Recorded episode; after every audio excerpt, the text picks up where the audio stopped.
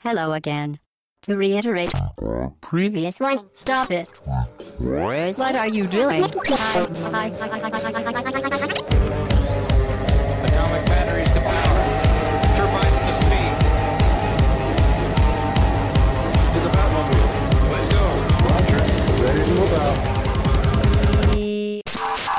Au bas gauche droite, bonjour à toutes et bonjour à tous. Merci d'être avec nous pour cette reprise ici à l'Extra Life Café. On est là euh, aujourd'hui pour vous parler de pas mal de choses qu'on vous détaillera juste après. Mais d'abord, on va quand même présenter les gens autour de cette table, puisqu'il y a des gens autour de cette table. On a un habitué de nos podcasts thématiques, c'est Alphonse. Salut Alphonse. Salut Hobbs, salut tout le monde. Bonjour Alphonse. oui, on entend une petite voix au fond, on la présentera juste après. On a une personne à ma gauche que vous allez apprendre à connaître, qui a bossé dans le milieu du jeu vidéo, c'est Dimitri. Bonjour. Petite voix, bonjour. Et notre invité donc, qui est traducteur freelance, c'est Julien Bardakov. Bonjour. Donc tu, on, je disais, traducteur freelance, qui a bossé sur beaucoup de beaucoup de jeux, beaucoup de projets depuis depuis très longtemps. Tu travailles dans le dans le milieu de la traduction. Depuis euh, 20 ans maintenant, ça y est, je suis, j'ai les cheveux blancs. Je, je- Non, on ne donnera pas notre âge. le premier projet que tu as fait, c'est Terranigma. C'est Terranigma Tenchi Sozo sur euh, sur Super Nintendo dans les dans les dernières années de la Super Nintendo et dans les jeux qui ont suivi, je pense qu'il y avait Donkey Kong Country 3 et tout de suite après le, le lancement de la Nintendo 64 euh, Ouais. et on en parlera peut-être tout à l'heure. Peut-être, ouais, il y a pas mal de choses à dire. Peut-être ou je me casse. tu peux, tu peux. Mais je prenais l'exemple de Terranigma parce que c'est le jeu préféré de mon frère, donc voilà, je voulais faire. Ah bah écoute. Alors je l'ai revu il y a pas très longtemps en partie enregistré sur YouTube en français pour Ouais. euh, alors pour me replonger dans cette Madeleine dégueulasse qui était euh, mon parcours professionnel et euh, j'ai j'ai bien salopé, j'ai bien j'ai- bien traduit avec le cul ce jeu-là. Euh, D'ailleurs, on m'a absolument pas mis la pression en me disant "Écoute, tu fais ce que tu veux, amuse-toi." J'ai commencé à changer les textes originaux ce que on- on- Tu te souviens d'un truc euh, que t'aurais modifié comme ça Ah ben oui, alors le, le perso féminin principal, je lui ai donné le nom de ma petite amie de l'époque Ah oui, carrément. qui m'a remercié en me en, en, en me quittant d'ailleurs je pense dans le mois euh, Elle avait joué au jeu euh, qui avait pas du tout joué au jeu mais je voulais lui faire la surprise et en fait euh, voilà donc c'est un peu comme le tatouage euh, Ah oui. Le jeu était sorti qu'elle était pour déjà Stéphanie partie. et voilà elle était déjà partie le jeu n'était pas sorti que cette fille m'avait oublié voilà non mais qu'est-ce que je, je me souviens pas grand chose je me souviens que c'était un très bon jeu c'était un, Oui. un jeu NX à la Soul RPG, hein. RPG euh, très dark histoire très déprimante Ouais. Et, euh, et je sais pas s'il a bien marché d'ailleurs. Je sais pas si c'était bien. Mais c'est un des premiers jeux euh, de RPG en France sur SNES, en français surtout. En français, euh, qui eh oui. était euh, après euh, of Gaia, je crois. Euh, Il y en avait quelques-uns comme ça qui étaient sortis de- d'Enix à l'époque. D'accord. Donc euh, peut-être qu'il a marchouillé, on va dire. Euh, mais en tout cas, il est dans notre cœur de, Eh de, ouais. de joueurs. Donc avec euh, du mode on se 7 souvient. à, à tir larigot, Oui. avec des musiques. Non, non, il était très Mm. très très bien foutu. Et c'est là où j'ai fait mes armes. Où voilà, on a voulu me faire, euh, on a bien voulu me faire confiance pour de la traduction de jeux vidéo à cette époque-là. C'était pas trop encore- mauvais si on t'a fait C'était pas continuer. trop hein. mauvais. Non, mais j'avais 19 piges et je terminais mes études. Enfin, je commençais, je terminais mes études, disons. Euh, et euh, je- j'en étais très content. Je, je, voilà, j'en garde un souvenir ému. Tant mieux, nous aussi. Euh, alors le sujet aujourd'hui, euh, on a changé 15 000 fois le sujet, le nom du, du, du titre, euh, comment est-ce qu'on allait l'appeler pour pas vous faire trop peur, parce que je crois que même toi tu as eu peur quand tu as lu euh, le plan du podcast. J'ai souvent Julien. peur. Ouais. J'ai un gros pétochard. Ne vous inquiétez pas, ça va pas être trop euh, abstrait, on va prendre plein d'exemples, on va prendre plein d'anecdotes pour essayer d'illustrer euh, tous les sujets qu'on va aborder. Et il y aura du cul. Beaucoup de cul On va quand même parler du Japon. hein, et du donc, cuir. euh, Bah voilà, ça, Japon, ça se recoupe. cuir et poulpe. Donc on va parler... et si on va parler nourriture, il y a, il y a des choses hein, qui peuvent être reliées à tout ça. Ah, il y a une sorte de bouffe, cool. Ouais, ouais, ouais. On a un petit, euh, un petit truc sur la, sur la bouffe. Donc, on va parler de culture, euh, la culture euh, de, de, de chaque peuple, la culture japonaise, la culture européenne, occidentale, et pour montrer que le jeu vidéo est un vecteur de cette culture, et notamment le euh, jeu vidéo japonais. Pour commencer, euh, Alphonse, tu voulais nous donner une petite euh, idée qui va être sur le sujet. Ouais, essayer de dramatiser un petit peu de, Voilà. euh, de comment dire, de raise the stake en anglais, pas élever les stakes, mais euh, augmenter le, le, le montant de la mise, on va dire. On va voir dans Ouais. le podcast à quel point bah, le jeu vidéo est vecteur de la culture japonaise en dehors des frontières. Dire ça, c'est déjà reconnaître un que le jeu vidéo est une composante intégrale de la culture, ce qui est un premier pas en France. Ça veut aussi dire Tout le monde n'est pas d'accord, Tout hein, le monde mais n'est pas, tout le monde n'est pas forcément d'accord, et que non seulement le jeu vidéo est euh, composante de la production culturelle, mais que ça peut parfois être une composante importante au même titre que le film, la musique, la littérature, la cuisine, euh, l'histoire et les mentions, euh, les mentions inutiles. Alors là, on, nous, on est là pour le plaisir de, de la discussion. Ne fuyez pas tout de suite. Mais au-delà de ces enjeux de, rayonnement culturel, il y a aussi euh, des enjeux économiques parce que la culture euh, est une industrie qui génère des chiffres d'affaires euh, assez importants et que c'est aussi la culture, la diffusion culturelle est aussi un enjeu, un enjeu politique un enjeu politique et cette idée de la culture comme enjeu politique est notamment a notamment été développée dans les années 90 aux États-Unis sous le terme de soft power qui reprend c'est un concept qui dit en substance que parce que moi je, tu me dis soft power la première fois je fais ouais ah non, mais en fait, il était très, il était assez largement expliqué euh, à l'origine dans les années 90 pour expliquer que si l'URSS s'était effondré, qu'il ne restait plus qu'une superpuissance qui était les États-Unis, les États-Unis allaient euh, nécessairement avoir, euh, comment dire, une puissance militaire, des bases, des alliances, etc. moindre parce qu'il n'y avait plus la menace soviétique, mais que finalement le pays disposait d'une arme qui était tout aussi influente, qui était son soft power, c'est-à-dire la capacité du pays à susciter l'admiration, l'adhésion, l'intérêt et une forme de familiarité de la culture américaine auprès des populations étrangères. Ce qui fait que tu peux développer, euh,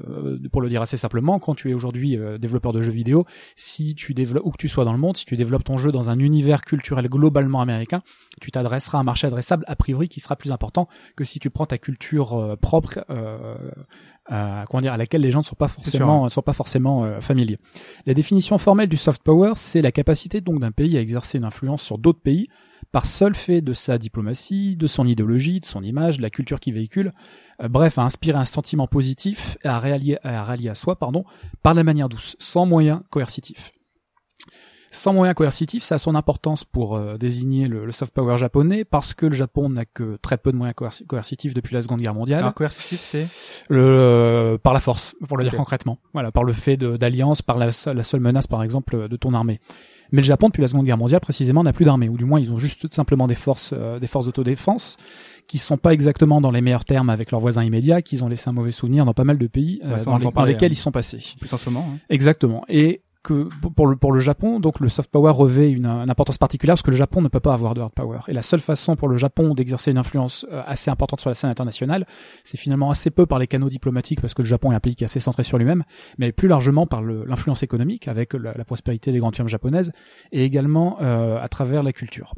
Le développement de l'influence culturelle japonaise s'est fait de concert avec le développement économique euh, du pays, avec le miracle économique japonais dans les années 60, dans les années 70, les années 80, avec toutefois sur le plan culturel un point de rupture dans les années 2000. Au début des années 2000 avait émergé le concept de Cool Japan, à l'origine dans la presse américaine, pour désigner le fait que finalement le Japon qui s'était pris une méga, enfin qui avait euh, été victime au début des années 90 de l'explosion de la bulle immobilière et de ce qu'on appelait à l'époque la décennie perdue, c'est-à-dire une décennie où la production, enfin comment dire, la richesse globale du Japon avait pratiquement stagné, il y avait beaucoup de d'emblèmes de, l'industrie japonaise qui avait coulé, et ainsi de suite. Finalement, les industries culturelles japonaises avaient très bien, euh, avaient mieux fait que euh, que tenir, mais elles avaient, elles étaient assez florissantes en fait. C'était vraiment développé, ouais. Elles s'étaient vraiment développées et euh, de façon de façon anecdotique, on voit très bien à quoi ça peut faire référence. C'était le développement notamment, enfin la reconnaissance critique et commerciale de l'animation japonaise en dehors du Japon et de ses marchés de prédilection comme la France par exemple, qui est un marché plutôt pionnier. Ah nous on est le premier marché, enfin pour le, le, Japon en tout cas en France, on est le premier, premier marché, à l'export pour le manga. Exactement. Ouais. Le manga ou l'animation, excuse-moi, j'ai un petit doute. Ouais.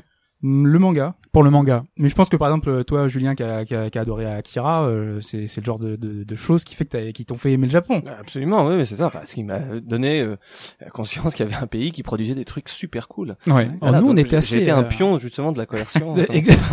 C'était l'élément, l'élément caché du soft power japonais ah, en France. C'était tout softé. Les Français étaient assez pionniers en la matière. C'était moins vrai, notamment des Américains. Les Américains se sont surtout rendus compte de l'influence culturelle japonaise au milieu des années 2000, avec, bah, je vous l'ai dit, donc l'animation, avec le manga, avec le jeu vidéo avec le phénomène Pokémon qui commence à prendre une ampleur absolument euh, euh, considérable en dehors du Japon. On va en parler. Avec aussi le statut de la ville de Tokyo comme place de création, avec les industries euh, culturelles notamment de la mode japonaise, avec le nombre de restaurants Michelin étoilés au Japon. T'avais tout ce, tout cette espèce de d'effervescence, au moins au, niveau des États-Unis, la reconnaissance d'une scène culturelle japonaise particulièrement dynamique, mm. là où le reste de l'économie japonaise avait été finalement assez, c'est encore était finalement assez morimonde. C'est surtout vrai pour la mode maintenant, où Milan était de toutes les les, tendances de l'année. Maintenant, c'est Tokyo. C'est-à-dire que tous les toutes les fashion week euh, qui sont euh, voilà bon le gros euh, la grosse mode des pieds de poule tu vois ou du motif machin et eh ben tu les vois d'abord avant c'était les, les italiens les, les, grands preneurs de risques et de ceux qui établissaient les tendances de l'année à venir maintenant c'est les japonais Ouais, toujours l'Italie un petit peu, mais euh, c'est juste en dessous. Enfin, mais moi- on m'a expliqué ça et euh, on a trouvé plusieurs fois. Bah, écoute, cette euh, donc cette idée de Cool Japan, donc de cette influence culturelle de soft power japonais, il a tel- ce concept a tellement bien marché en fait que les Japonais eux-mêmes se sont rappropriés et que le METI, donc le ministère de l'économie, du commerce et de l'industrie euh, euh, japonais, tout puissant, a intégré ce concept de Cool Japan dans sa réflexion et a dit il faut qu'on essaie de structurer autant que possible, il faut qu'on essaie euh, nous le, le- ministère de structurer les industries créatrices créat- euh, créatrices créatives euh, japonaises. Et si vous allez aujourd'hui sur le site euh, la version anglaise du métier vous tapez Cool Japan vous allez tomber sur la documentation qui détaille par le menu la stratégie du Japon en la matière et toutes les initiatives de soutien aux industries créatives qui sont prises dans le pays. Euh, alors il s'agit pas forcément de mécénat, il s'agit pas de financer euh, comment dire à tonneau des Danaïdes, vous voyez une espèce de une espèce de tonneau percé dans lequel on mettrait de l'argent, etc. Il s'agit pas de financer euh, à, à fond perdu la création. C'est pas du mécénat, c'est pas de la commande publique, c'est pas nécessairement de la subvention à des projets dédiés. C'est plutôt l'idée de fédérer les gens dans le même secteur autour de têtes de pont finalement. Il faut essayer de s'imaginer les industries créatives comme une espèce de pyramide où à la base t'as la création qui est plutôt euh, aisée, qui est plutôt facile, tout le monde peut essayer de s'y mettre. Après, faire quelque chose d'intéressant, c'est autre chose, autre chose, ouais. mais au moins tout le monde peut s'y mettre. Il y a la production qui est plus compliquée, donc la mise en branle un petit peu de toutes ces idées. Après, tu as la diffusion qui devient encore plus compliquée. Et après, tu as une autre étape euh, dans la diffusion de la culture à l'étranger, qui est la promotion ou la syndication, ou mais le fait de pouvoir trouver des débouchés commerciaux euh, pour ta production culturelle. L'idée, c'est vraiment donc de, de faire grossir des structures qui sont assez petites, parce que les industries culturelles sont globalement assez fragmentées, de fluidifier un petit peu la relation entre les gens les plus fragiles et les gens les plus puissants, et de concentrer le tir. Euh, en Et un a mot marché. commençant, et ça a marché, et en un mot commençant, effectivement, euh, bah, la diffusion culturelle, c'est un enjeu qui est particulièrement bien compris du Japon, et c'est pas un hasard si le Japon est aujourd'hui l'un des principaux exportateurs d'une manière générale, ou c'est l'un des pays qui a une influence euh, aussi importante euh, grâce à sa culture. Exactement. Donc là, on a. Et pour boucler la boucle, allez, Ah, pour boucler la boucle, si tu vas sur le métier et tu tapes Cool Japan, tu vas voir la première présentation et la première image qui apparaîtra, c'est, c'est, c'est, pour faire la boucle avec notre invité, c'est Pikachu. eh oui, normal. normal. Évident. Bah, comme euh, on avait vu le- pour les, les JO de Tokyo, Mario et d'autres euh, grands noms, euh, enfin de la, de la scène du jeu vidéo finalement, qui sont montrés pour euh, pour décrire le, le Japon, ce qui est pas anodin hein, finalement. hein. Ouais. Le Japon, le jeu vidéo est très très important au Japon. La Nouvelle-Zélande, ça sera, euh, ça sera un Hobbit pendant. Encore. non, mais c'est vrai. C'est vrai qu'il y a, il y a l'enjeu du- des Jeux Olympiques aussi. Ouais, tu as tout à fait raison. hein. C'est 2000, euh, de, de- 2000, euh, Je sais plus. 2000 bientôt. Tu me donnes- 2000 et des 2000 brouettes. Dimitri, on a voilà, on a introduit un petit peu le, sujet, voilà de quoi on va, quels sont les enjeux finalement de tout ça, la culture japonaise, euh, comment est-ce qu'elle s'est euh, euh, libérée pour s'étendre ailleurs et de quoi, comment est-ce qu'on a structuré un petit peu le podcast? Alors, euh, bah, j'aimerais commencer un petit peu par la l'origine du podcast, de, de Oui. quelle idée on est parti finalement, parce qu'on n'est pas vraiment parti de concept avant avant de formaliser tout ça. On est parti d'une situation toute simple, qui est euh, le constat de la présence majeure, on peut au moins dire ça, de de la culture japonaise dans les jeux vidéo, et tout simplement notre propre expérience, qui, euh, pour ma part, on aura peut-être l'occasion d'y revenir, est un petit peu euh, l'expérience du jeu vidéo, c'est un petit peu la raison de mon attrait pour le Japon dans beaucoup de formes. Et je pense pas que ce soit un hasard, et je pense que c'est le cas de beaucoup de, jeux- de, de personnes de notre génération, d'avoir réussi à s'imprégner des jeux vidéo suffisamment pour accepter finalement et reconnaître une culture qui est celle du Japon sans même l'avoir identifiée au préalable. Ouais. Et c'est un petit peu le point de départ, voilà. Notamment euh, le fait que quand on découvre le Japon alors qu'on n'en a jamais entendu parler, on connaît certains codes. Pour ma part, je, je connaissais certains codes et j'avais des sortes de réflexes qui m'indiquaient que j'avais déjà été sensibilisé à cette culture sans savoir pourquoi. Bon, le fautif, c'est Pokémon. Ouais. Aucun, aucun doute là-dessus. euh, C'était bon Mario à, à moindre échelle, mais Pokémon. un joli fil rouge tout le long du podcast, je sens. Voilà, oui, oui, non, c'est vrai, c'est c'est un, c'est un jeu fondateur pour moi parce que c'est l'un des, tout simplement l'un des premiers, donc ça, ça nous marque en tant qu'enfant. Donc on a structuré euh, ce podcast à partir de cette première expérience. Euh, On s'est d'abord, on va d'abord se demander Il en était quoi. content, euh, hein, Julien.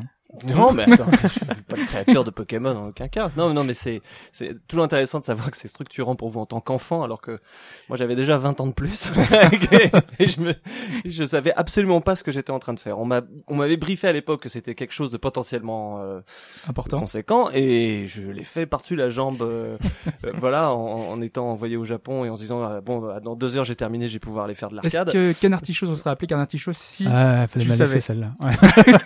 On, Ouais, en parlera tout à l'heure. On parlera de Canard Canard tout à l'heure. bah, comme ça, tu vas Restez, voir. restez euh, branchés. Il y aura Canard Show à la fin du podcast. tu, tu vas mesurer à quel point des traductions sans, sans, sans gravité ont créé les adultes que nous sommes. Voilà. Euh, alors du coup, on Ah, va. c'est pour ça. C'est pour ça qu'on t'invite. oui. non, non, c'est pour ça que vous ressemblez à ça. Ah, Ah, malheureusement, les spectateurs ont le son, mais pas l'image. C'est un peu ta faute. Carna- Canartichaud. Alors du coup, euh, on va partir du, point de départ, qui sont les jeux vidéo considérés comme des vecteurs de culture japonaise. Bah, c'est tout simplement l'hypothèse qu'on a. hein. Dans quelle mesure on peut dire que des jeux vidéo sont des vecteurs, vecteurs au sens de moteur, au sens de quelque chose qui véhicule une autre. Euh, Peut-être une notion de, de réceptacle est assez pertinente pour parler du jeu vidéo. Le jeu vidéo, c'est une forme culturelle, donc un médium, qui emballe quelque chose qui est de l'ordre de la culture et qui le présente avec euh, comme n'importe quel procédé créatif, hein, sous un autre jour, et donc avec ces modifications qu'il implique. D'où l'idée qu'on avait dit au début, euh, qu'on reconnaît pas tout de suite une culture lorsqu'elle est masquée dans les processus créatifs. Mm. Donc ces jeux vidéo vont d'abord être euh, traités euh, comme des vecteurs de culture, que ce soit en filigrane, donc euh, de manière masquée, de manière un peu détournée, euh, de manière peut-être même métaphorique. Euh, ils vont nous donner l'impression d'une familiarité avec la culture japonaise, mais sans tout à fait le dire. On parlera également de la culture japonaise comme base bien assumée, donc des jeux qui, qui assument tout à fait leur, leur traitement japonais sans détour. Donc voilà, c'est deux formes de vecteurs qu'on peut distinguer. Ensuite, euh, une deuxième partie s'intéressera un peu plus à l'impact culturel du Japon à travers le monde. Donc une fois qu'on aura reconnu un peu le statut euh, vecteur Eh ouais. de ces jeux vidéo, on va se demander euh, quelle est la dynamique euh, dans, dans le monde. Parce que bon, on aura des concepts à éclaircir comme celui de, de la culture otaku. Voilà, c'est pas tout à fait équivalent à la culture du gaming, mais c'est inclusif en tout cas. On aura quelques exemples de jeux qui nous ont marqué, qui nous ont donné envie de, de s'intéresser au Japon, en tout cas des, Mm. des jeux qui sont particulièrement intéressants de ce point de vue-là. Voilà, euh, beaucoup de jeux contiennent, euh, on va le voir, euh, des, des, des vrais morceaux de Japon, on peut dire ça comme ça. C'est peut-être de l'ordre de la citation exacte. Voilà, paf, on a un jeu qui ne parle pas tout à fait du Japon et clac, on a une zone complètement japonisante. Euh, c'est l'apanage de certains de certains styles de jeu. Et dans une troisième euh, un troisième temps, on va on va se demander un petit peu qu'en est-il de- du cas occidental et puis globalement de toutes les autres cultures, parce qu'on n'a pas à, à dire que le jeu le, le jeu vidéo est la spécificité euh, du Japon d'un point de vue de vecteur. hein. C'est pas il y a pas que le là, Japon qui fait ça. On va se demander un petit peu euh, quel droit donner aux autres cultures et comment ça marche. Alors le cas français, euh, on pourra l'évoquer. Est-ce que c'est est-ce que ça parle vraiment euh, comme un cas japonais aux autres, Ouais. mais également la culture hollywoodienne, la culture des États-Unis, voilà, et le- comment le reste du monde se donne à voir euh, parce qu'un jeu vidéo ça reste une vitrine pour un parce que voilà un japonais qui fait des jeux pour des japonais, c'est pas tout à fait une vitrine, c'est un c'est un miroir. Alors que pour des des civilisations un peu plus lo- lointaines, c'est carrément une citation, voilà, une vitrine, une manière de découvrir la culture. Du coup, on va élargir un petit peu et voir euh, dans quelle mesure on a plusieurs dynamiques et pas que celle du Japon, même si elle est primordiale. Comment elles sont à l'œuvre dans dans cette scène un peu vidéoludique. C'est parfait tout ça. Je vous propose de débuter dans la première partie et parler des jeux vidéo vecteurs de culture japonaise. Jingle.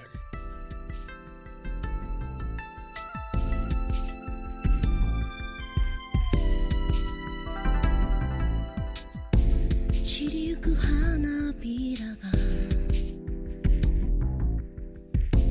街を彩るけど最後の時なのと風が教えてくれた。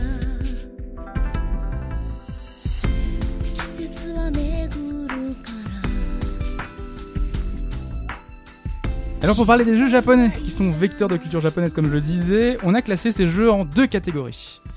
Ceux, Le, car le monde se divise. le, le- toujours, en deux parties. Il y a ceux qui creusent et voilà. Euh, donc ceux pour qui, Toi, tu fais un podcast. ceux pour qui, euh, qui utilisent clairement le Japon comme base et qui s'inspirent d'un univers parfois contemporain, et ceux qui utilisent le Japon par petites touches sur certains éléments. Et lorsqu'on a évoqué le sujet, Dimitri, tu m'as parlé d'un terme un peu barbare, un terme je crois que tu as même déjà utilisé tout à l'heure, un terme de sociologie, qui serait bon un peu de- de- d'expliquer, d'expliciter aux auditeurs. Alors je vais le placer en réponse un peu à- au concept euh, qui a été donné sur euh, sur le soft power, c'est celui d'acculturation. La France a peur. La France a peur, Dimitri, dis- dis-leur la vérité. Alors l'acculturation, qu'est-ce que c'est? Non, c'est pas un concept complotiste. L'acculturation, quoique, quoique, Peut-être. on va on va voir que ça ça peut vrai. le faire. L'acculturation, c'est simplement un processus qui est à l'œuvre dans, dans dans tout le quotidien avec n'importe quel objet euh, potentiellement culturel euh, et qui euh, en fait produit un rayonnement autour de lui-même. Donc euh, exemple, on place euh, l'exemple du, du jeu vidéo en tant que produit culturel, allez, euh, disons le japonais.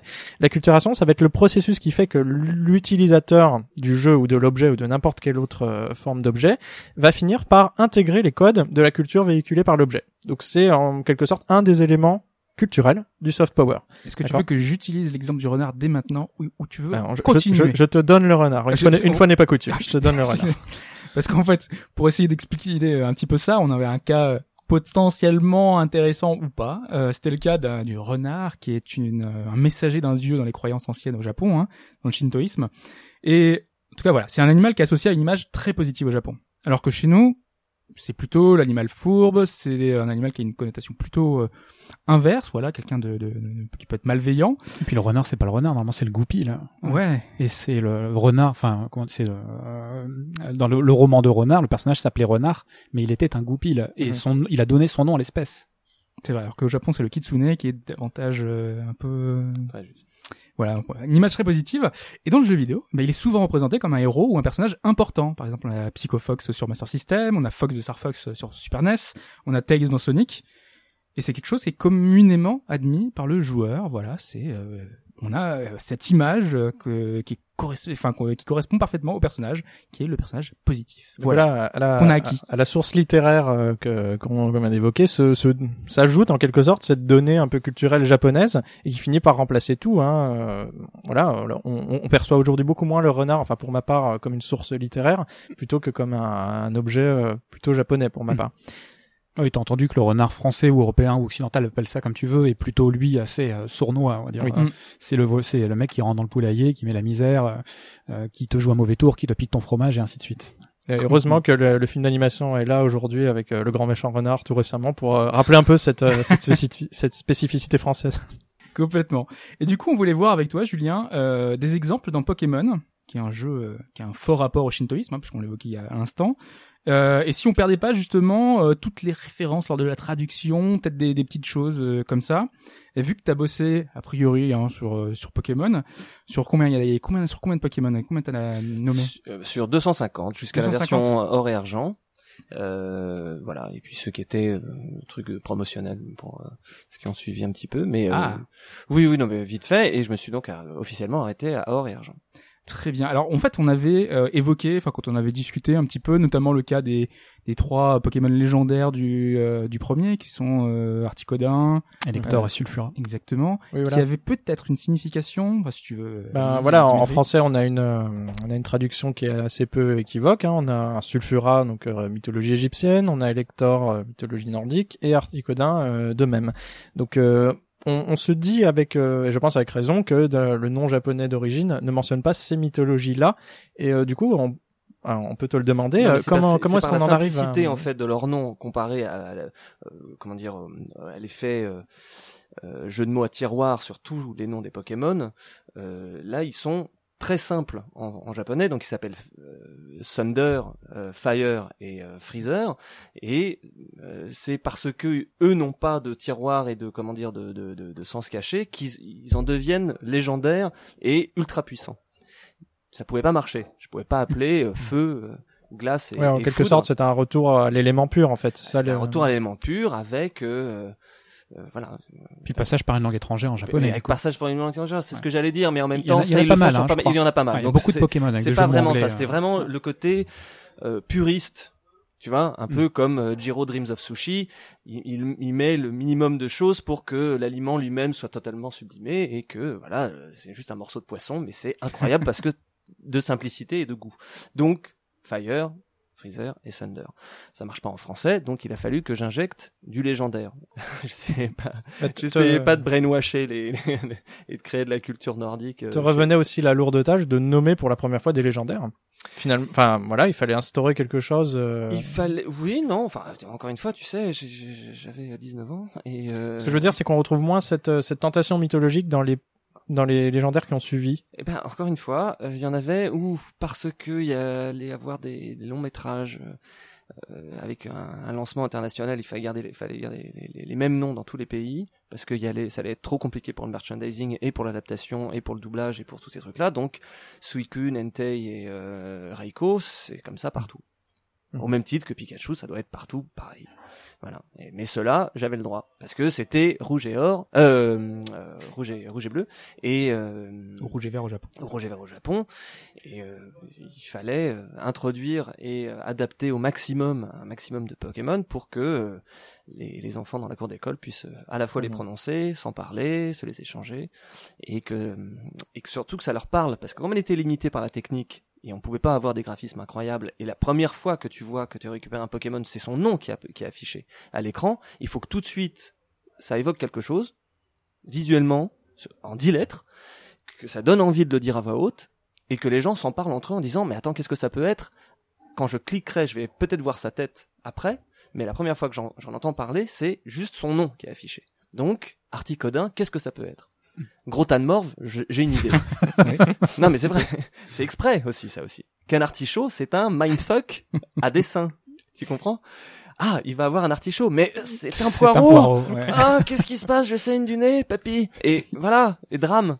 Et, et le gros drame, c'est qu'on se rend compte après l'avoir vu, ou voir quelques années plus tard, que Ah oui. c'est pas un artichaut, mais un poireau. J'ai une révélation assez récente, ouais. Je ce que- depuis qu'on sait, c'est que c'est un poireau, ça, ou c'est un oignon, euh, un oignon nouveau, appelle ça comme tu veux, quoi. Mais Ouais, c'est ouais. pas, Et oui, euh, j'ai- jamais on en parlera. tête d'artichaut, ouais.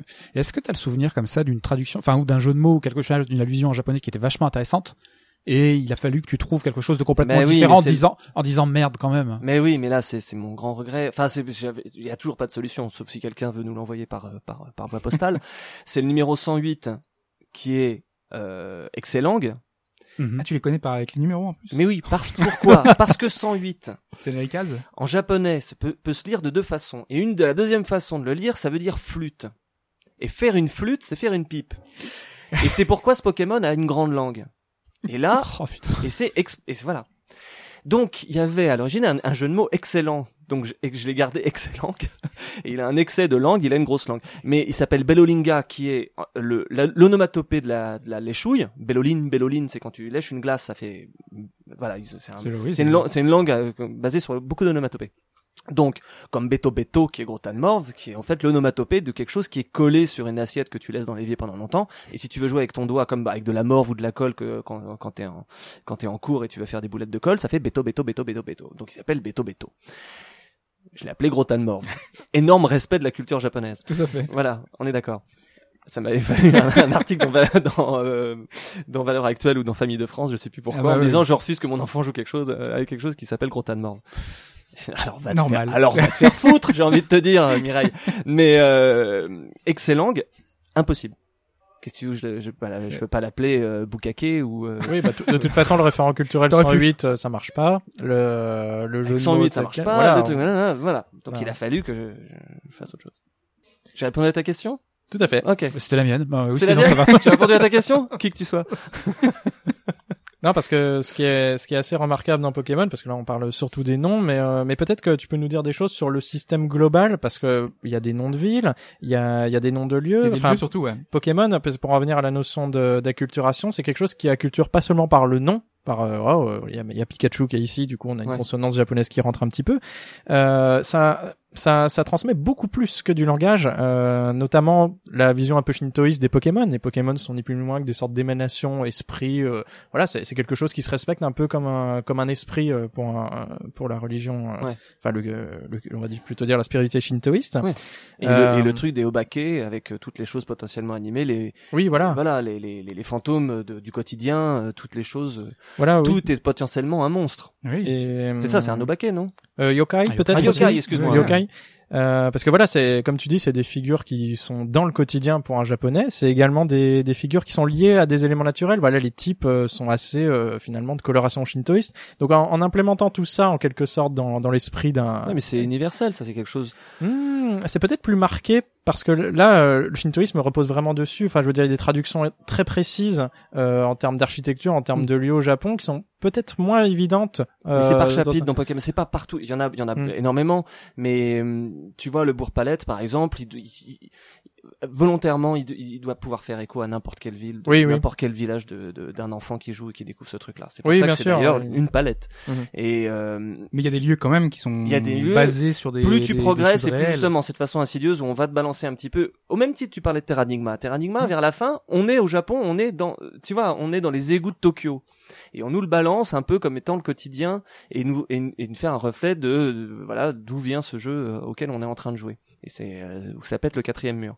Mais, hum, c'est à la fois insidieux de voilà nous montrer un peu le Japon et c'est aussi parce que c'est un sacré taré Tajiri qui a un, un gros décalage avec le réel qui, qui ne sort pas de chez lui euh, tu vois euh, c'est un c'est un échappatoire on aime le Japon mais on veut s'en éloigner c'est Mm. un truc sublimé de euh, au même titre que les mangas violents, euh, tu vois, euh, c'est c'est un exutoire. On Mm. fait de la violence, euh, car- enfin pas cartoon, mais tu vois, grand guignolesque, pour pas avoir recours à la violence dans sa dans sa vie. Ouais, bien sûr. Ouais, puis. Je veux pas plomber la. Non, non, non, mais Oh, les en Non, même mais- temps, mais non, tout va bien. Voilà, Oh, comme tu le dis dans Pokémon, on, Il y a une ambiance ici, tout le monde, eh, eh, plus personne n'a de t-shirt. hein.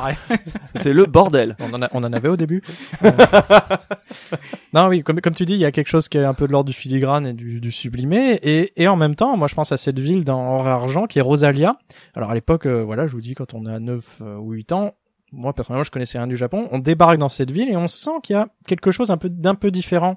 euh, Parce que les des, les autres villes. des gens des pagodes ou des Bah c'est ça, voilà, c'est c'est pagode. On a les, les représentations des deux tours avec les deux légendaires qui sont Ho et Lugia, donc Voilà. qui correspond au pavillon d'or, pavillon d'argent. Donc Voilà. euh, le pavillon d'or a cramé. D'ailleurs, euh, petite référence euh, sans doute un peu un peu masquée à Mishima ou quelque chose comme ça avec le- l'incendie du, du du pavillon d'or. Bah, bah, Ah, voilà, dis oui.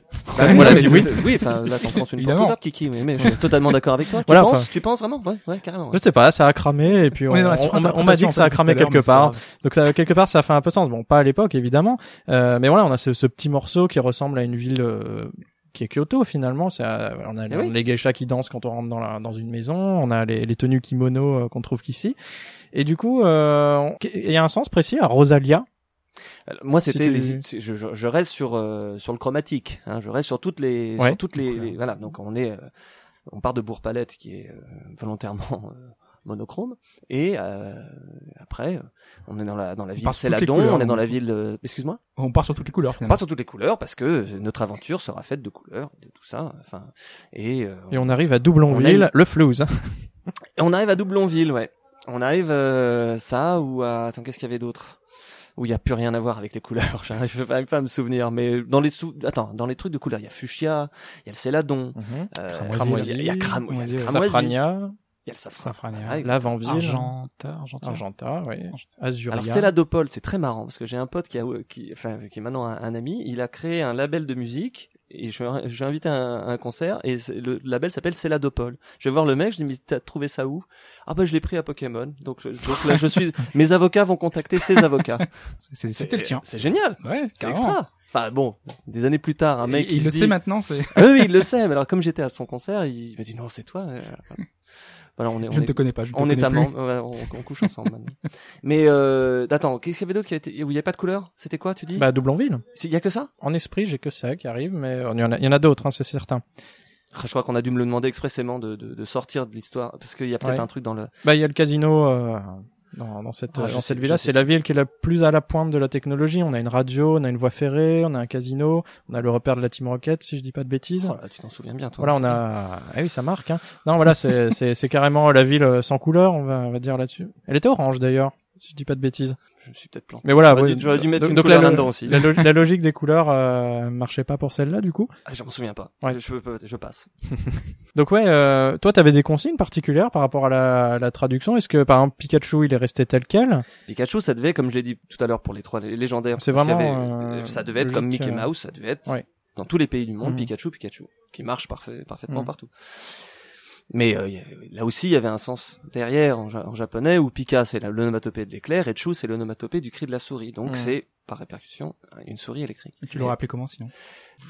Souris qui pique. Souris qui pique, je sais pas, non. Tu mettais euh, combien de temps pour trouver le nom d'un Pokémon? Euh, Ah, il y en avait, c'était Parce que sinon c'est ton gage jusqu'à la fin du podcast, essaie de trouver un nom pour Pikachu. pour Pikachu? tu sais, moi j'étais content quand on me disait non mais là t'as t'as pas besoin. Ah ouais, c'est ça. Finalement tu voulais pas les traduire. Ah non mais Ah, j'étais. en japonais c'est très bien finalement. Non, On sera plus fidèle. euh, Je suis en train de mentir. La- mon premier boulot, euh, alors pour ceux qui qui, qui le savent pas encore, c'était de persuader les Japonais que les noms japonais étaient impossibles à prononcer par des enfants français et en plus avaient une connotation sexuelle ou violente euh, ou attrait à la, à la drogue ou des trucs comme ça. Donc il a fallu que je ponde pour chaque nom, genre euh, Hitokage. Euh, kage c'est Oui, pas bon parce bah, que ça veut faire caca. euh, quand tu cagues, c'est que tu fais caca. Donc euh, Hitokage, tu peux pas avoir ça. Euh, voilà. Raichu, c'est tu te fais des rails euh, de drogue avec des choux, quoi. C'est des drogués de qui se font euh, de la coke euh, à moi, base j'ai de pas choux. forcément fait le rapprochement. Mais, mais- mais, mais, naturellement, c'est tiré par les cheveux, c'est exprès. C'était pour nous, pour persuader les créateurs qu'il fallait faire des adaptations. Alors gros drame parce que euh, ça allait retarder le lancement et ainsi de suite. Mais euh, j'étais très content de bosser. Encore une fois, j'étais un gamin, donc j'étais très content de bosser là-dessus. Mais quand il y en avait où ça allait être un casse-tête, tu vois, euh, Pikachu, euh, je sais pas, c'est le génie de ce nom-là en japonais, il marche partout. Ça revient sur ton débat, sur Mm. euh, voilà, c'est, on arrive à parler euh, japonais sans sans s'en rendre compte en disant Pikachu. Ouais, ouais, avec euh, notamment le fait que ça crépite. Enfin bon, Pikachu, enfin là, il y a, un- Ah ouais, ouais, ouais. quelque chose, donc ça, ça, ça, ça marche plutôt pas mal. Mais ce qui était marrant, c'est qu'au tout début, ils n'avaient pas encore pensé à, à l'écrire en romanji. Et euh, dans les documents qui, qui, qui nous étaient filés, il y avait au moins 30 orthographes différentes de Pikachu, où c'était EW. Enfin, tu vois, il y avait des trucs dans tous les sens.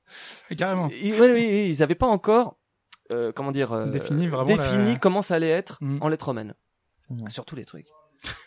Donc oui, euh, on peut un peu clore peut-être ce passage euh, Ouais, sûr, Pokémon. ouais. Mm. Oui, voilà. Donc euh, l'idée en fait d'acculturation qui est derrière tout ça, c'est que d'une part par les noms, on a peut-être quelques, quelques illustrations un peu conceptuelles japonaises, mais surtout par les lieux, par le fait qu'on connaît le, le kimono avant de savoir ce que c'est qu'un kimono. On a une petite idée d'une pagode quand on a 7 ans, alors qu'on n'a potentiellement pas vu de pagode. Hein, Voilà, ça dépend où on dire vit. que t'es le plus jeune autour de la table aussi. hein. Oui, voilà, ça, ça, ça peut jouer, mais voilà, euh, euh, c'est quelque chose qui fait que les codes sont déjà implémentés alors qu'on n'a pas forcément voulu se pencher sur le pays japonais et qu'on les retrouve avec plus ou moins de délai plus tard quand on s'intéresse pour de vrai à cette culture. Le soft power. Et voilà, la culturation, le soft power sont des choses qui font qu'on devient familier avec euh, ces choses-là. Alors qu'il y a des jeux qui utilisent réellement, pour le coup, vraiment euh, la culture japonaise et qui est totalement assumée hein, finalement. Euh, là, on a pris deux gros, gros. Encore une fois, on est dans les deux catégories. On est, on est reparti. Euh, on a pris ceux qui prenaient le traitement de la mythologie japonaise, voilà, avec euh, les yokai dont on- tu parlais tout à l'heure, euh, les histoires euh, mythologiques, euh, voilà, qu'on connaît finalement tous. L'exemple le plus marquant et le plus évident, c'est Okami, qui d'ailleurs qui ressort bientôt, hein, c'est dans quelques semaines, je crois euh, sur les consoles de nouvelle génération, donc pour, que les gens puissent y jouer enfin et qu'il ait le, le succès qu'il mérite. Titre qui t'a particulièrement marqué, je pense. Oui, oui, bien sûr. Là, ça, ça, ça, peut- ça peut être utilisé comme outil pédagogique pour apprendre la mythologie et, et pas mal de, de codes, de codes japonais. Hein, tu, tu me disais d'ailleurs qu'il y avait dans la notice euh, pas mal de choses. Oui, voilà. Alors bon, moi j'ai reçu le jeu, euh, j'ai vécu ça comme une claque euh, de découverte. Alors peut-être qu'un peut-être qu'un japonais n'a pas tout à fait la même lecture d'Okami. Il y a des choses qui doivent être beaucoup plus lisibles pour lui parce qu'il y a quand même une quantité de beaucoup, mythologie dedans qui est dure à avaler. Euh, et ce qui est intéressant, comme tu le disais, c'est qu'il y a un, un petit espace dans la notice. Alors je ne sais pas si c'est le cas dans les autres versions, mais moi j'avais la, version Wii, donc c'était déjà un, remake.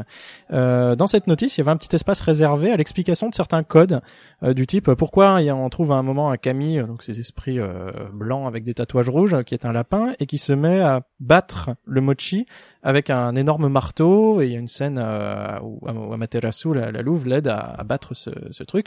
Bah voilà, la notice est là pour nous expliquer que c'est la, divinité qui est associée, euh, le lapin, euh, parce que la lune est blanche et du coup le mochi étant rond et blanc, il y a, pas mal de liens qui sont faits avec ça, avec cette pâtisserie, et que le mochi se bat traditionnellement à deux, l'un qui frappe avec un marteau, l'autre qui aide avec la patte, et là c'est le rôle de la louve. Voilà, donc pour un Européen, c'est bien d'avoir déjà dans la notice quelque chose qui est de l'ordre du socle commun parce qu'on le vit pas tout à fait de la même manière. Il y a pas mal d'autres choses comme ça qui expliquent des choses, euh, qui décryptent finalement. J'ai trouvé l'intention extrêmement louable. C'est la seule que j'ai vue d'ailleurs comme ça, où euh, le, le concepteur a, sait qu'il va parler à des gens qui. Bah après, ça dépend, parce que moi, l'autre exemple que je vais prendre, c'était Nioh, et cette notice, finalement, explicative de certains yokai est directement intégrée dans le jeu.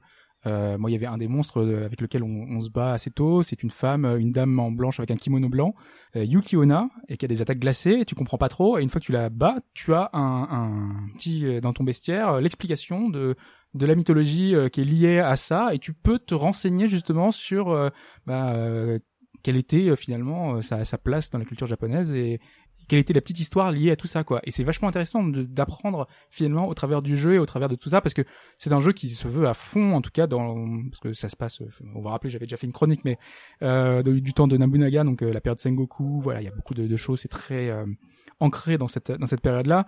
Et je trouve euh, le jeu ultra intéressant de ce point de vue-là, en tout cas pour pour l'apprentissage. Il y a un autre jeu évidemment qui est dans cet esprit-là, c'est Yokai Watch, qui se base Mhm. forcément sur cette culture des monstres. Euh, c'est Pokémon finalement en plus poussé parce que là on prend même pas de détour. Le Pokémon va être un yokai directement euh, intégré. Je sais pas si tu as eu l'occasion d'y jouer ou euh, Euh, j'ai j'ai- euh, un état un petit peu embryonnaire parce que on, on m'avait contacté pour euh, potentiellement euh, pour le faire, pour faire le nom des monstres et ainsi de suite. bah, ça doit être intéressant. Par exemple, il y a un il y a un des yokai qui s'appelle Pleure à pluie. Tu vois, ils ont aussi joué sur les noms euh, de, de la valises. même façon. Et voilà. Des mots valises, ouais. Et ça, c'est des gens qui me doivent de l'argent quelque part. mais oui, ça se trouve. oui, oui. mais c'est- C'est vrai que t'as- t'as quand même donné ces lettres de noblesse euh, modernes au calembour et aux mots valises. mais, mais je mange quand même des pâtes. Hein. Enfin, je, veux dire, je suis pas, je suis pas venu en hélicoptère. C'est vrai, t'as t'as- t'as pas des royalties à chaque fois qu'utilisait le Mais mot. t'es un euh, taré, mais tu, tu, tu sors. Carapuce, c'est bon, allez hop. Non, mais ça serait, ça On serait paye énorme. un euro à la Il, fin. il de la existe une loi qui fait que partout dans le monde où on prononce carapuce, il y a un crédit d'un euro qui arrive dans son portefeuille. T'as le compte de banque aux Caïmans. C'est des internet dollars en fait. C'est des Poké dollars en fait. C'est des poké dollars. Du bitcoin. Oui, mais en fait, on voulait prendre cet exemple de Yokai Watch, euh, pas forcément parce que enfin, on l'a on l'a pas fait autour de cette table, mais on a beaucoup de références, on, s'est beaucoup enseigné également. Mais euh, c'était surtout intéressant parce que hum, cette notion de, de fantôme est vécue très différemment, enfin de fantôme, de- d'esprit. Euh, elle est vécue totalement différemment au Japon. Euh, Ah je sais oui. pas si Oui. tu euh, l'évoquer. euh. Oui, oui. euh, Enfin, ce qui peut être intéressant quand, quand on accueille un jeu tel que Yokai Watch, c'est que encore une fois, on a le regard très différent par rapport à un japonais. Euh, dans notre culture à nous, enfin, on, on peut synthétiser un peu grossièrement le truc comme ça en disant euh, qu'on est d'une l'une des civilisations qui a qui a le moins de fantômes finalement. Enfin, le, fantôme, c'est soit quelque chose euh, qui fait peur, soit quelque chose qui est relégué au rang de, de fantastique. Et euh, en fait, euh, le, le cartésianisme dans notre euh, voilà, les esprits très carrés et, sur lesquels on passait beaucoup de, de temps euh, avec les siècles de lumière, font que on a on n'a pas vraiment intégré ça dans notre folklore. C'est quelque chose soit d'inquiétant, soit de fantastique. En revanche, au Japon, c'est pas tout à fait la même perception. J'en reviens encore au shintoïsme. Le fait qu'une spiritualité intègre à ce point des idées d'esprit. Alors voilà, les traductions sont très trompeuses en français. Voilà, on parle de fantôme, d'esprit. On n'a pas de meilleur mot, mais euh, c'est quelque chose qui jonge, qui jonge pardon beaucoup plus le, le quotidien pour un japonais. Voilà, dans, sa perception euh, culturelle, dans son, on peut parler d'imaginaire collectif. Nous, le fantôme, c'est déjà une notion qui est à part et, et, finalement, euh, il se produit toujours un choc culturel là-dessus. Donc, on s'acculture aussi à la vision d'un autre. Et euh, Yokai Watch, en sortant au, Japon, pardon, euh, parle à des Japonais pour qui le concept est très commun. Pour nous, euh, c'est beaucoup plus exotique. Donc voilà, il y a, quelque chose de cet ordre-là qui fait que le jeu n'est pas lu vraiment de la même manière euh, d'une civilisation à une autre. complètement et surtout que c'est vraiment ancré dans leur culture et là en l'occurrence les yokai font référence à des choses qui sont déjà existantes Euh, par exemple je prenais l'exemple de pleur à pluie tout à l'heure ils ont un yokai qui est euh, enfin le- un parapluie abandonné euh, à laquelle euh, qui est resté 100 ans euh, qui était euh, voilà en désuétude qui a eu de la, de la vie quoi on a su faire de la vie dans ce dans ce parapluie donc euh, on a ces références là quoi Nous, nous, pour voir des fantômes dans la rue, il faut attendre Halloween. Il faut attendre la. Alors que Voilà. à Kyoto, on peut se balader dans, dans des rues un peu anciennes et trouver une lampe qui a une forme de, de yokai avec une bouche dessus. Et c'est pas pour autant un événement particulier. Complètement. Alors après, euh, une fois qu'on a passé finalement cette, euh, cette période un petit peu ancienne ou ces, euh, ces croyances euh, populaires, on va prendre des univers un peu plus contemporains. Alors on aurait pu prendre des exemples assez euh, évidents que sont Yakuza, que sont Persona avec la vie lycéenne. On aurait pu en prendre beaucoup d'autres. Mais on a commencé par un jeu sur 3DS qui s'appelle Attack of the Friday Monsters qu'on avait évoqué dans le podcast justement et qui euh, qui parle un petit peu de cette période du Japon, euh, pas tout à fait contemporaine, mais, mais presque. Non, je crois que le jeu se passe dans les années 70 en fait. Ouais, c'est le 70-80. c'est le Japon du miracle économique japonais avec euh, tu es dans la banlieue de dans la banlieue de, de Tokyo, tu es à Setagaya. Euh, tu vois la ville au loin qui se dessine, il y a une gare, il y a euh, les cheminées d'usine, il y a je crois qu'il y, a- bon, y a quelque chose aussi avec une euh, avec une centrale électrique et comme dans toutes les cartes postales japonaises, tu as aussi la colline à côté, euh, la forêt, la verdure, euh, presque le petit moulin si je puis dire. Et toi, tu es donc un petit garçon de 10 ans dans une petite ville euh, où ses parents viennent de s'installer. Papa tient un pressing, maman ne travaille pas mais aide quand même papa. Elle reste à la maison, elle fait à manger et euh, toi, t'es très gentil, euh, tu vas avec tes copains et euh, t'essaies de rendre service à tout le monde parce que tu es bien aimable, parce que t'es bien serviable. Euh, L'introduction du jeu, je sais pas si, vous, si tu te souviens, toi tu l'avais fait ou Oui, fait, ouais, Tu l'avais fait. ouais, ouais, tu te souviens de l'introduction du jeu qui est un générique chanté comme dans un pur, un pur, euh, un pur produit d'animation en fait Ouais. avec euh, le, le- le- les paroles qui sont euh, qui sont traduites et qui sont euh, très très japonaises quoi. Enfin, je suis un petit garçon sage, euh, mes parents, ma mère travaille dur, euh, euh, mon papa euh, a du mal à joindre paroles. les deux bouts Ouais. et ainsi de suite. Mais c'est c'est assez particulier. Euh, et donc dans ce, ce petit garçon qui a rejoint ce village, tous les vendredis apparaissent des monstres géants qui s'affrontent à la manière de séries type euh, Tokusatsu, donc Ultraman, vous voyez des espèces de monstres géants, souvent avec l'apparence de robots, qui s'affrontent. Et le garçon pense en fait que, enfin, on lui a dit, ici il se passe quelque chose de très particulier. Tous les vendredis, il y a des monstres géants qui apparaissent et qui s'affrontent. Et le le- le- l'intrigue du jeu, je vais pas vous la révéler, vous pouvez le faire. Le jeu, il doit coûter, euh, il doit coûter genre Plus 5 grand euros. chose, est sur 5 eShop, euros et vous pouvez le faire entre en une heure ou deux heures, je pense maximum. Et c'est euh, est-ce que ces monstres, c'est une histoire qu'on lui raconte, est-ce que c'est sa propre imagination, ou est-ce que c'est une, euh, est-ce que est-ce- sur l'ambiguïté finalement. est- Est-ce que c'est vrai? Et finalement, euh, bon, on va pas révéler, mais c'est finalement, c'est finalement assez ambigu. Et ce titre-là, il, bon, il est, euh, il est japonais parce qu'il se passe au Japon, parce que le jeu n'est pas, il n'y a pas de travail qui est fait sur la voix, et une Non. partie des voix sont exclusivement japonaises. Que t'as le, le, tu as le, le, le générique en, en, En japonais, japonais, au ouais. début et puis à la fin. Et ah, de façon assez particulière, tu parlais tout à l'heure d'acculturation il y a une familiarité qui se crée avec le jeu en fait. C'est-à-dire ça se passe à une époque que tu n'as jamais connue, dans un endroit où tu es jamais allé, mais euh, tout euh, te rappelle une espèce de carte postale que tu as déjà en tête. ouais, D'avoir un Alors, souvenir. d'avoir Si t'as un- fait du Miyazaki déjà, euh, oui, oui, Ouais, d'accord, euh, ça. ça, ça va te, ça va te revenir assez nettement, euh, Mm. assez facilement. En plus, le jeu est de mémoire, il, les dessins sont faits à la main et ils sont, sont super soignés, c'est, c'est, c'est super joli. Et les musiques aussi sont, euh, sont assez chouettes. Et euh, ce jeu-là, oui, moi, m'a particulièrement marqué parce que je, enfin, je, je t'ai dit à l'époque, mais est-ce que tu peux faire pour un occident, dans les yeux d'un est-ce que tu peux faire plus japonais que ce jeu-là finalement?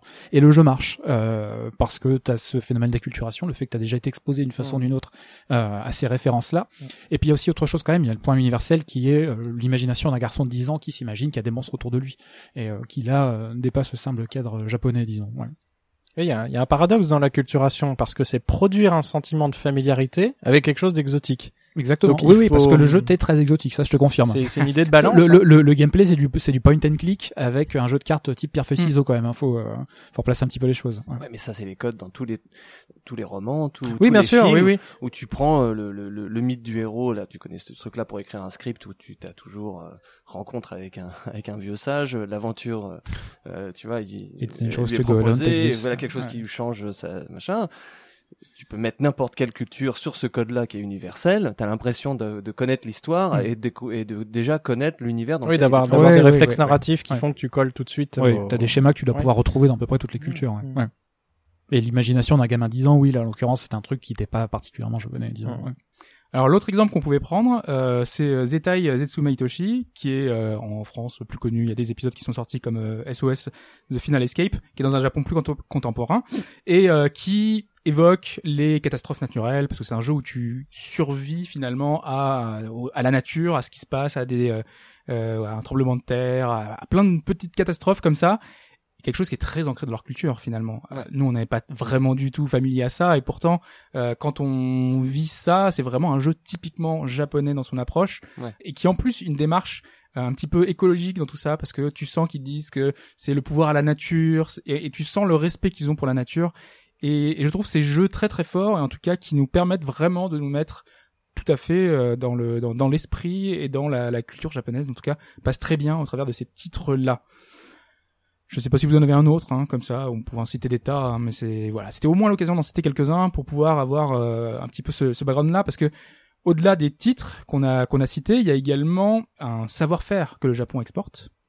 Euh, là, Alphonse, on avait des, des, des exemples finalement de d'export de cette euh, culture euh, vidéoludique. Oui, le temps que je retrouve mes notes, on y arriver, il y a pas de problème. Je oui, on, on, combler au on fur et a à vu, mesure. le, alors, Oh, le on, on a vu, oui. euh, C'est le moment d'aller choper un manga.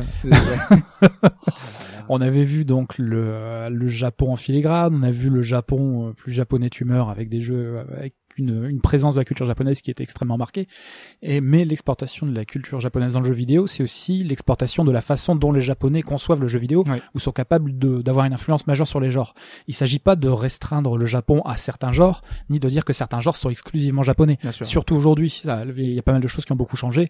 Et finalement, on en- ce sera l'un des points sur lesquels on viendra à la fin du podcast, mais on a plutôt tendance, on voit une espèce de convergence qui se dessine. Sûr. Malgré tout, tu peux pas nier, par exemple, que le développement de l'arcade est étroitement lié à des boîtes japonaises et à des jeux japonais, à des boîtes du type, à l'époque, bah, Taito, peut-être d'abord. Ouais. Après, on a eu d'autres, euh, hein. Capcom, on a eu Konami, on a eu euh, SNK, et avec le développement du, de, de ce jeu de type arcade, il y a aussi euh, d'autres euh, d'autres euh, sous-genres, on va dire, qui ont émergé. Le jeu de combat, par exemple, c'est aussi un jeu qui est un Ah, genre bah, qui est quand même complètement, ouais. extrêmement marqué japonais. Euh, le shmup aussi, shoot 'em up, extrêmement japonais. Et qui est lié à l'utilisation qu'ils en ont. Enfin, finalement, c'est vraiment de l'arcade qui est dans un lieu commun où ils peuvent jouer à plusieurs entre eux, faire des duels. Euh, D'ailleurs, je sais pas si tu voulais l'évoquer, mais euh, moi je trouve que le retard, par exemple, que Nintendo a acquis sur le online, c'est très très lié au fonctionnement qu'a Nintendo. Euh, euh, Enfin, que- qu'ont les Japonais de la consommation du jeu vidéo, qui est entre eux, social, euh, entre, social, entre ouais. soi dans la même salle Ouais. en salle d'arcade ou en face à face avec un câble Game Boy Voilà. ou, une- ou un, un, un, code ami euh, Wi-Fi etc mais Ah, effectivement le- mais oui c'est une façon de voir la chose peut-être On qu'effectivement s'échange tous euh, euh, un code ami. bien sûr ouais.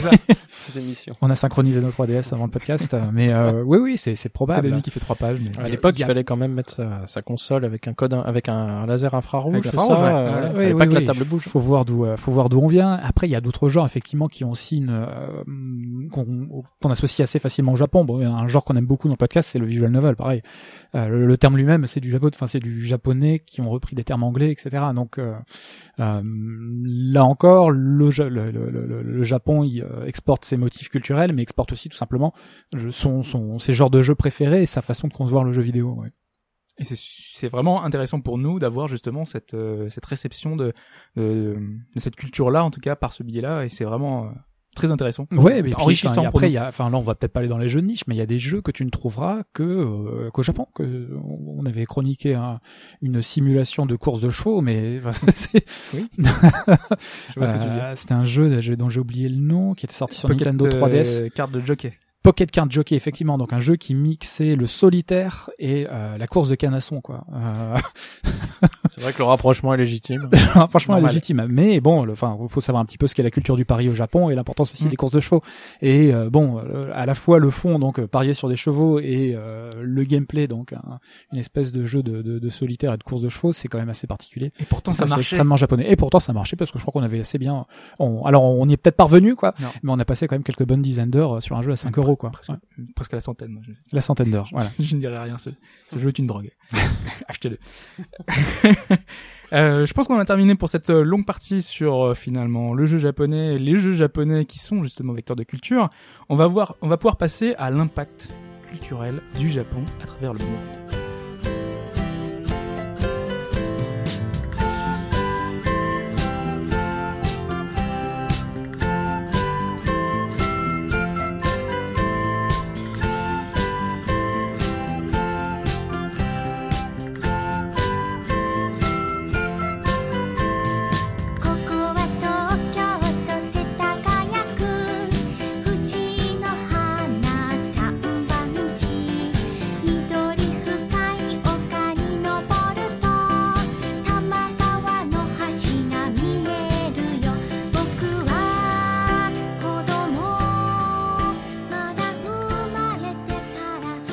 Et pour débuter, on va euh, commencer par un terme que tu avais commencé à expliciter. euh, tu voulais utiliser notamment un bouquin pour en parler. Euh, donc Dimitri, je te laisse euh, en parler et on interviendra bien évidemment. Parce que je te vois déjà sortir le bouquin, chercher la page. Attention, oui. Oui, alors en fait, il y a une notion qui peut nous intéresser euh, dans, dans notre réflexion là-dessus, c'est celle d'otaku. Alors évidemment, quand on, péjoratif quand on dit otaku, voilà, alors nous on a hérité du sens euh, extrêmement péjoratif euh, qui s'est développé au Japon, mais vous allez voir, il y en il y en a, il y en a également un autre. Euh, et euh, il y a un livre qui est assez intéressant, qui est euh, d'un professeur de, de philo à Tokyo, si je dis pas de bêtises, oui c'est ça, à Tokyo. Mon frère. Euh, qui s'appelle Hiroki Azuma. Et euh, ce livre s'appelle Génération Otaku. Alors ça, le sous-titre c'est Les enfants de la postmodernité. Euh, tu veux le prix, c'est ça euh, oui, bientôt. Elle est même, alors c'est chez Hachette, voilà, c'est dit. Euh, et donc dans, dans ce livre, il entreprend un peu une euh, pas une anthropologie, mais quand même pas loin, un- un- une, une analyse assez poussée de, de ce qui se passe dans, dans le phénomène otaku. Alors évidemment, on a, le- on a une entreprise un peu historique, puis ensuite on, on a des, des analyses beaucoup plus sociales. Mais c'est intéressant, c'est un- donc une vision japonaise du terme otaku. Euh, oui, oui, bien sûr. Voilà. Alors là, oui, on ne peut plus japonais comme euh, comme analyse, mais c'est vrai qu'il y a un, il y a un recul qui est, qui est extrêmement intéressant. Alors du coup, ce qui est ce qui est assez marquant dans ce livre, c'est que déjà, il, tu, tu, tu as tout de suite réagi en disant que c'était le sens négatif, effectivement. Euh, mais la, la manière dont, dont s'est construit la culture construite la culture otaku, c'est pas tant sur le, la branche négative, parce qu'il y a vraiment eu un, un événement majeur qui a fait à partir de à partir de ce moment-là un sens vraiment négatif. Il y a eu également un sens plus positif qui a été récupéré par ceux qu'on qu'on qu'on taxait d'otakisme, si on peut dire ça comme ça. Et c'est autour de ce terme-là que, que ces gens ont commencé à faire culture et à finalement revendiquer la négation. Voilà, bon, bah, on dit qu'on est des otaku, ok. Bah, on va, maintenant, on va en être fier. Bon, c'est un processus un peu classique dans... On est un no life, euh, c'est cool. On- Voilà, on c'est est ça. entre Mais- no life, on est tout, on a que Mais des copains no life. et- Mais de la même manière, le terme de nerd ou de geek, euh, ça passe beaucoup mieux depuis, euh, enfin, euh, typiquement dans l'imaginaire culturel euh, collectif, depuis The Big Bang Theory, par exemple. Ouais. Oui, oui, bah, la, la- la typiquement, figure hein. du nerd ou du geek avant ça, putain, c'est Mhm. c'est compliqué quand même. Voilà, il faut, faut un temps d'adaptation. et Avant de... Sheldon et Howard, c'est pas, c'est, c'est déjà beaucoup moins sexy, c'est socialement Mm. moins accepté ou, euh, connoté de façon beaucoup plus négative. Ouais, disons. oui.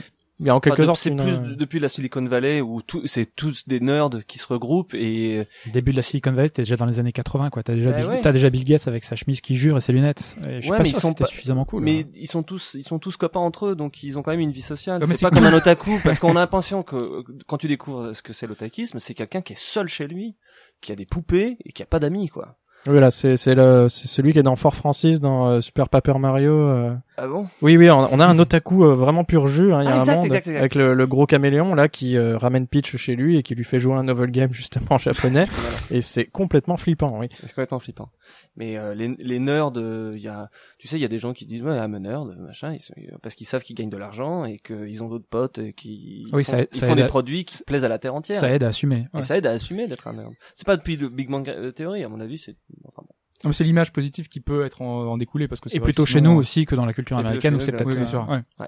excuse-moi Denis. Alors, Ah cette non, utilisation pas- de, l'otaku. Euh, alors du coup, l'otaku, c'est pas tout à fait l'objet qu'on est en train d'étudier. On est en train quand même d'étudier les joueurs, hein, les, les joueurs. Mais finalement, le c'est une- c'est qu'une brique de la de la culture otaku hein, là dedans. Et euh, la manière dont Azuma euh, analyse un peu la, la construction de cette euh, de cette culture est assez intéressante parce que évidemment, c'est une culture qui émerge au Japon et donc qui va prendre sa société comme objet.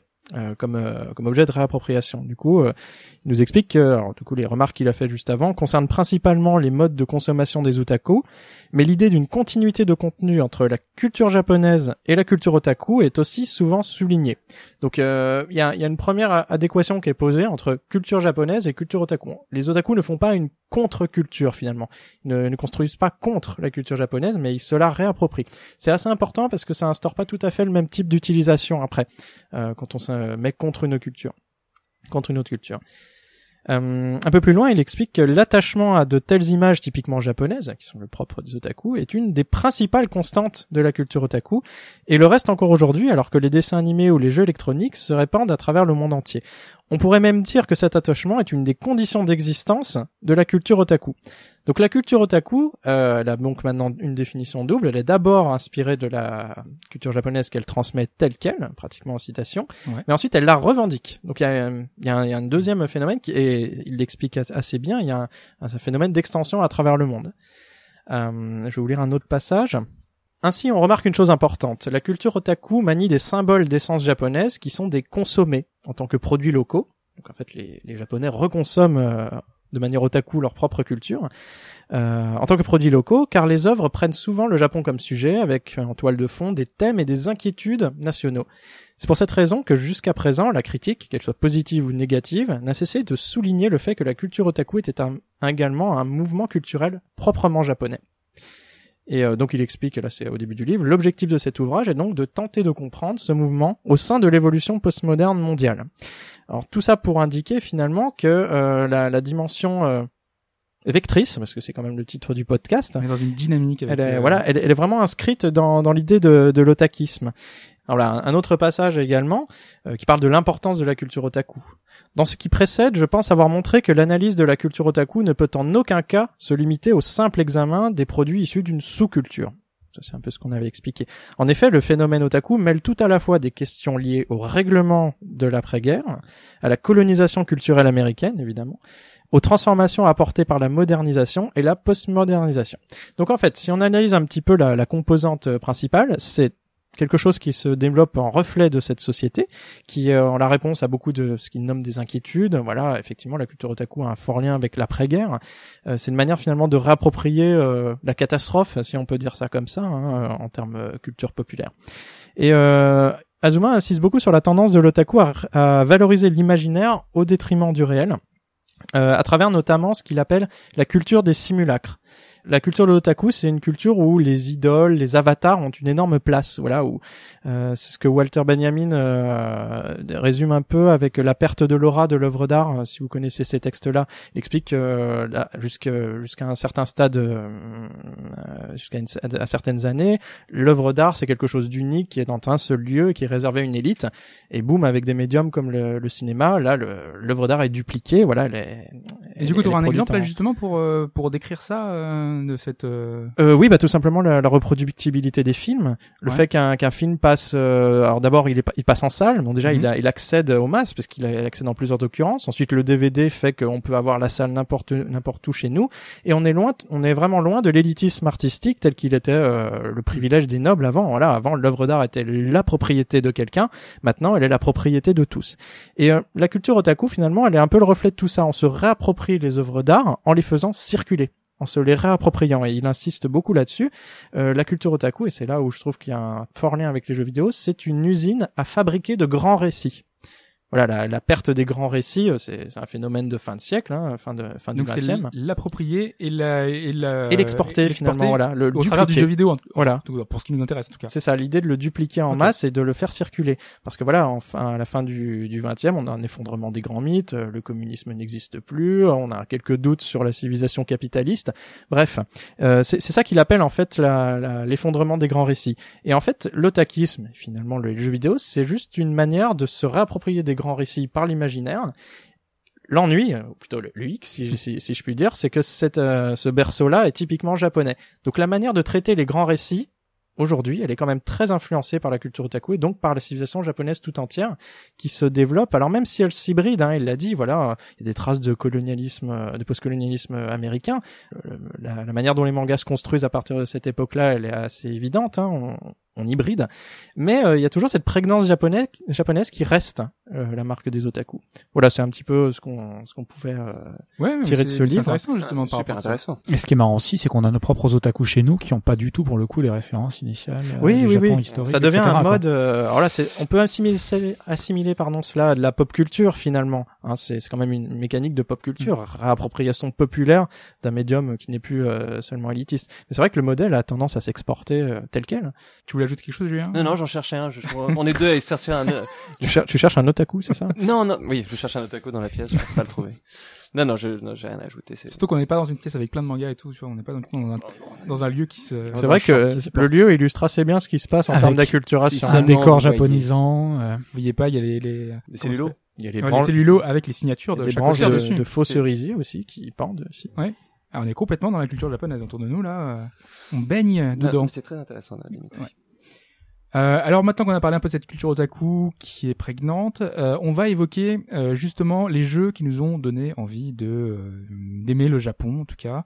Les jeux peut-être qu'on trouve le plus japonais.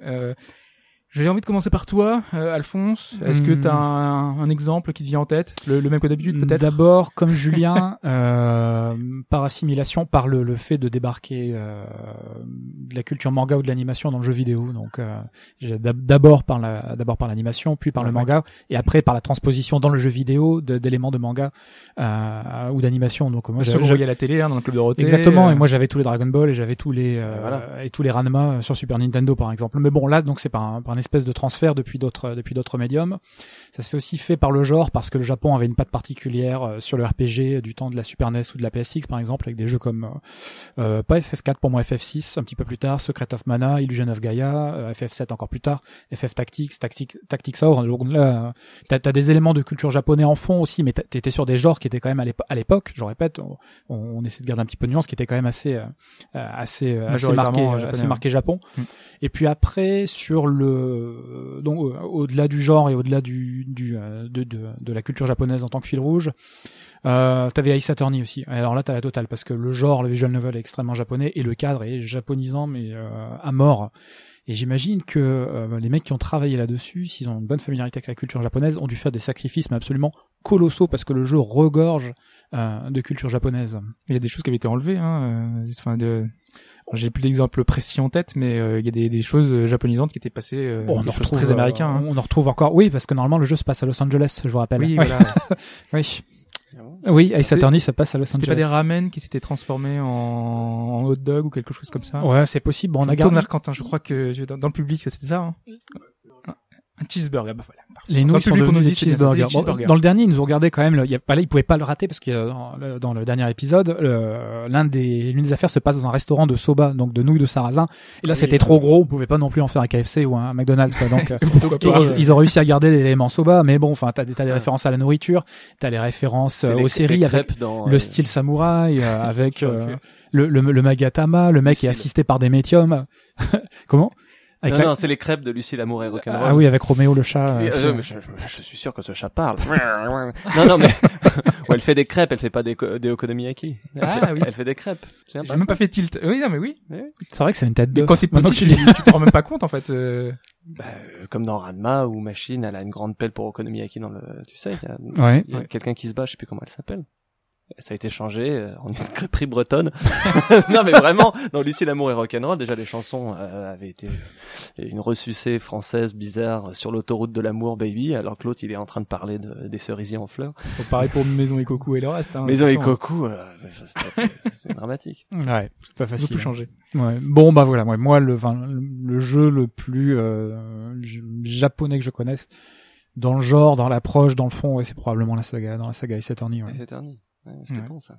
Mais même dans les mécaniques, enfin, le, le, le- l'approche finalement des, euh, euh, des procès, etc. euh, Mais ça, ça fait très ricain justement. Mmh. Les trucs objections, les trucs Ah, dramatiques. C'est un mix de les révélations, ouais, c'est, euh, c'est un les hommes d'honneur, culture, c'est- ouais, ouais, ouais. Là, ça reprend. Mais dans ça le dernier, du par exemple.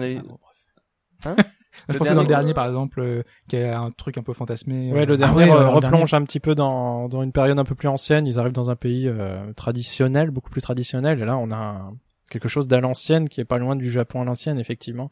Mm. Mais ce qui est assez intéressant, c'est de voir les éléments qu'ils ont pris de quelle culture pour créer leur système judiciaire fictif. Voilà. Parce qu'on a une peine de mort. Ouais. On a euh, quelque chose de dramatisé à outrance avec la, la partition euh, avocat euh, Ouais. avocat procureur voilà qui est très On a aucun due ouais. process où ça va dans tous les sens, où t'as Ouais, des ouais. mecs, t'as des révélations en plein milieu des trucs, tu vas, y- t'es- il y a, il y a pas d'ordre. effectivement un- on, un peut sortir de la salle sans problème ouais. visiblement les voilà, témoins tu- le font Et on va on va juger ça en une matinée surtout quoi. Enfin tu- tranquillou. En, deux jours, dos- deux jours maxi. En deux jours, c'est plié. Les, tu ramènes des pièces dans le dossier quand tu veux. Tu ressors pour aller faire des courses. Tu peux également les falsifier parce que c'est quand même l'objet de, de, de la série. Hein. Là. Il y a beaucoup de procureurs véreux qui falsifient les, les preuves. Hein. Et tu peux rentrer euh, dans les dans les dans, dans les bonnes grâces d'un juge euh, en faisant euh, je sais plus quel truc. Et euh, le juge est gâteux. hein. et le juge Ouais, est, con. Voilà. Enfin, c'est ouais, sensible au charme féminin aussi. Et Ouais. sensible au charme. Voilà, ça, je vais faire ça. Vous allez plaire, au juge et vous allez gagner des points. Et dans quel pays c'est comme ça quoi Il suffit qu'il y ait un aigle qui passe et puis hop, finalement, il revient sur sa décision. Ah oui, l'aigle. Ouais, exact. Anyway. Bref, c'est un titre effectivement qui a beaucoup de références. Donc, pour mais- toi, c'est ça. Mais vous, messieurs, ouais, c'est celui qui me vient le, le plus spontanément. Quoi. En plus, c'est l'une des sagas que je préfère. En plus, c'est, le- enfin, c'est euh, Personne ne court. quand quand j'ai quand j'ai fini le premier épisode, qui, enfin, souvenez-vous quand même, le premier, il était sorti sur DS à l'époque et il était sorti très longtemps après la sortie du premier épisode. C'était il sur Game Boy Advance, ouais. Mm. Et, j'ai, tu finis le jeu, tu dis mais putain, mais qui d'autre, enfin, tu, le, le- tu peux pas, enfin, qui d'autre que le que que que, que Capcom, qu'un éditeur ou un développeur japonais peut produire quelque chose comme ça, quoi. Ouais. Dans, dans le genre, dans le fond, etc., etc. Tu dis putain, c'est quoi ce jeu quand même? Ouais. Et puis quand tu formalises un petit peu l'expérience que tu as dessus, tu n'as aucune interactivité quasiment. Bon, il y a les phases de procès, ok, mais procéduralement, tu finis par y arriver. Mm. Tu regardes le pourcentage de temps que tu passes à lire et celui où tu passes à interagir. Ça, Et déjà, euh, novel, quand euh, quand ouais. l'interaction est valable, Ouais. euh, parce que les oui-non euh, sont, sont en fait tous, euh, tous euh, faux, hein, Tout voilà. sauf du gameplay. Euh, C'est extrêmement linéaire. C'est ouais. un, c'est un genre qui s'impose tel quel, hein, où, Mm. enfin, on aime ou on n'aime pas, mais quand on aime, on, on, a, on, a, on a tout à perdre à analyser de, de ce qu'on fait sur cette expérience de, de jeu. Alors ça c'est pas du Tower Defense. Euh, moi, euh, je pense que toi, toi, tu te doutes quel jeu je vais je vais parler euh, pour euh, pour évoquer les, titres qui m'ont un peu fait aimer ça, fait aimer ça. Euh, les Shin Megami Tensei, évidemment. Euh, donc du coup, je vais pas m'apesantir trop, mais évidemment tout le tout le compendium avec tous les démons sont issus d'é- d'énormément de mythologie et en l'occurrence beaucoup dans le dans le shintoïsme. Par exemple, dans Persona 4, le, la persona qui nous euh, qui nous accompagne, c'est Izanagi, qui est euh, le dieu co-créateur du monde et du Japon avec euh, Izanami au Japon. Donc euh, il y a toute une euh, des, des références et des choses qui sont très directes, euh, voilà. Je comprends ce que tu dis grâce à Okami, en fait. Mais oui, on a, on a nos références qui sont liées euh, à- au, au jeu qu'on a fait. Mais du coup, voilà, je vais prendre un, un autre exemple, euh, un jeu que j'ai traité en podcast, qui il s'agit de Root Letter, donc qui était un visual novel encore. Voilà, on est complètement dans la dans l'idée que les visual novels euh, font partie de la culture japonaise et donc qui sont importants. Et pourquoi je prends cet exemple, c'est parce que euh, Kadokawa a bossé en collaboration avec la préfecture de Shimane, donc une province du Japon, pour faire le titre. Donc c'est-à-dire que énormément de lieux, d'endroits, de, de, choses que vous allez faire dans cette province euh, sont inspirés de faits réels.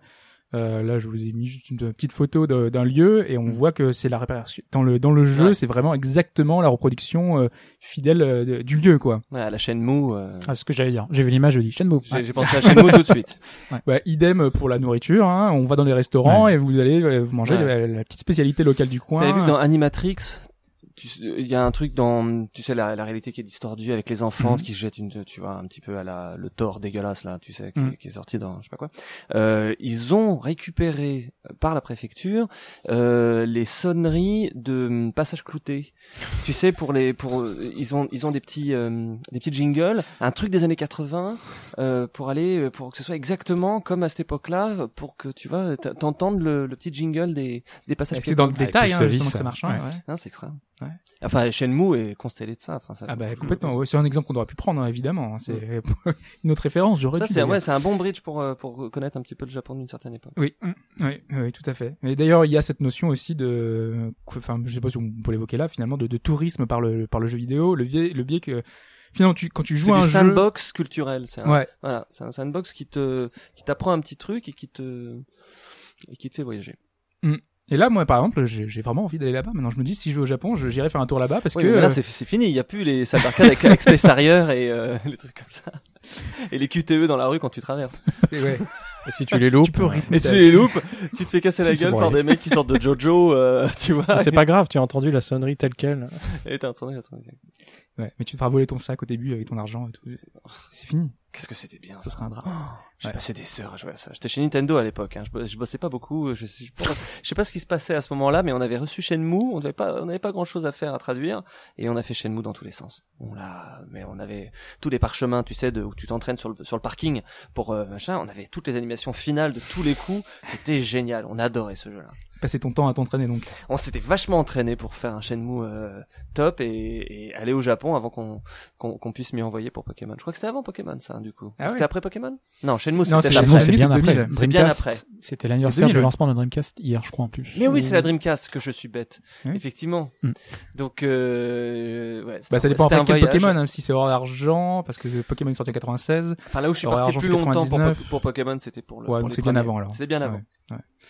Euh, et toi, Dimitri, euh, Tes jeux. Euh, alors Tes moi, jeux. le, le, le jeu avec des vrais morceaux de Japon dedans, euh, bon, il y a Okami évidemment, mais on en a déjà un petit peu parlé. Okami n'étant pas une série, je vais prendre celle des Tales of.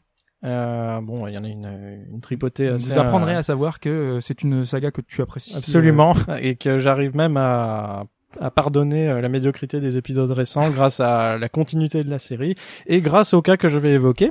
Euh, le... Non, non, quand même pas. hein, mais, mais voilà, dans, dans tous les Tales ou presque, on a euh, une référence euh, assez citationnelle euh, au, au Japon.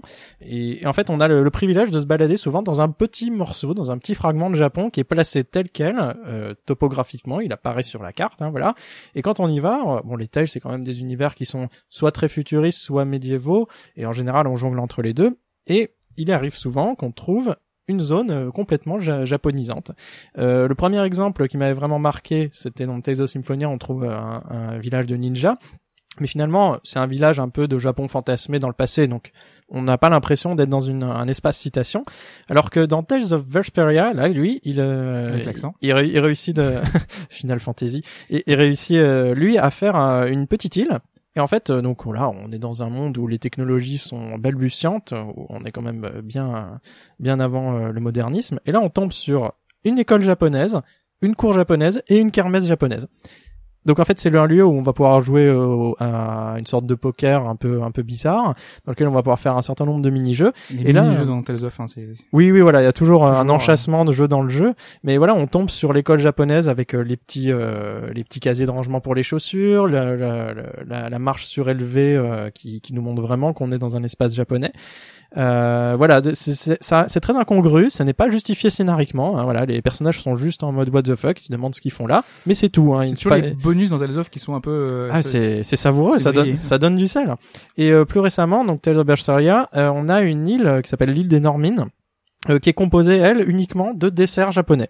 Donc euh, le what the fuck opère assez bien, c'est typiquement japonais. On a des éléments de cuisine traditionnelle, donc on les mochi, euh, l'eau c'est des c'est des euh, c'est du haricot azuki euh, mélangé euh, à du sucre. On a des warabi mochi, vous savez ces petits mochi un petit peu gélatineux euh, bruns avec euh, de la poudre de, de soja par Je dessus. suis étonné, Alphonse n'a pas fait son objection. Non, c'est bon, c'est grave. Euh, Euh, Mochi, euh, Chine, enfin, façon, Oui, ouais. bon. Bah, c'est vrai que si on élimine tout ce qui vient de Chine dans la culture japonaise, Ouais, on il va pas nous rester. grand chose. Même euh, l'exemple suivant, euh, on a des, des- donc les C'est des petits esprits un peu, euh, un peu facétieux. Il y en a un qui se baigne dans un bol de thé matcha. Bon, le matcha aussi Mm, vient de Pareil, Chine. hein. vert, ouais. Mais voilà, euh, on a et, et rien n'est expliqué. On n'explique pas euh, que c'est des desserts, rien du tout. Tout est normal.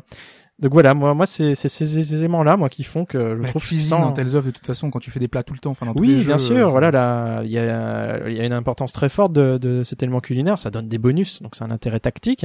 Mais euh, on est très sensibilisé à ce que mange un japonais. On a des takoyaki, on a euh, les, les petites salades de, de pommes de terre japonaises avec plein de maillots là, euh, qui sont servies un peu sous forme de boules de glace.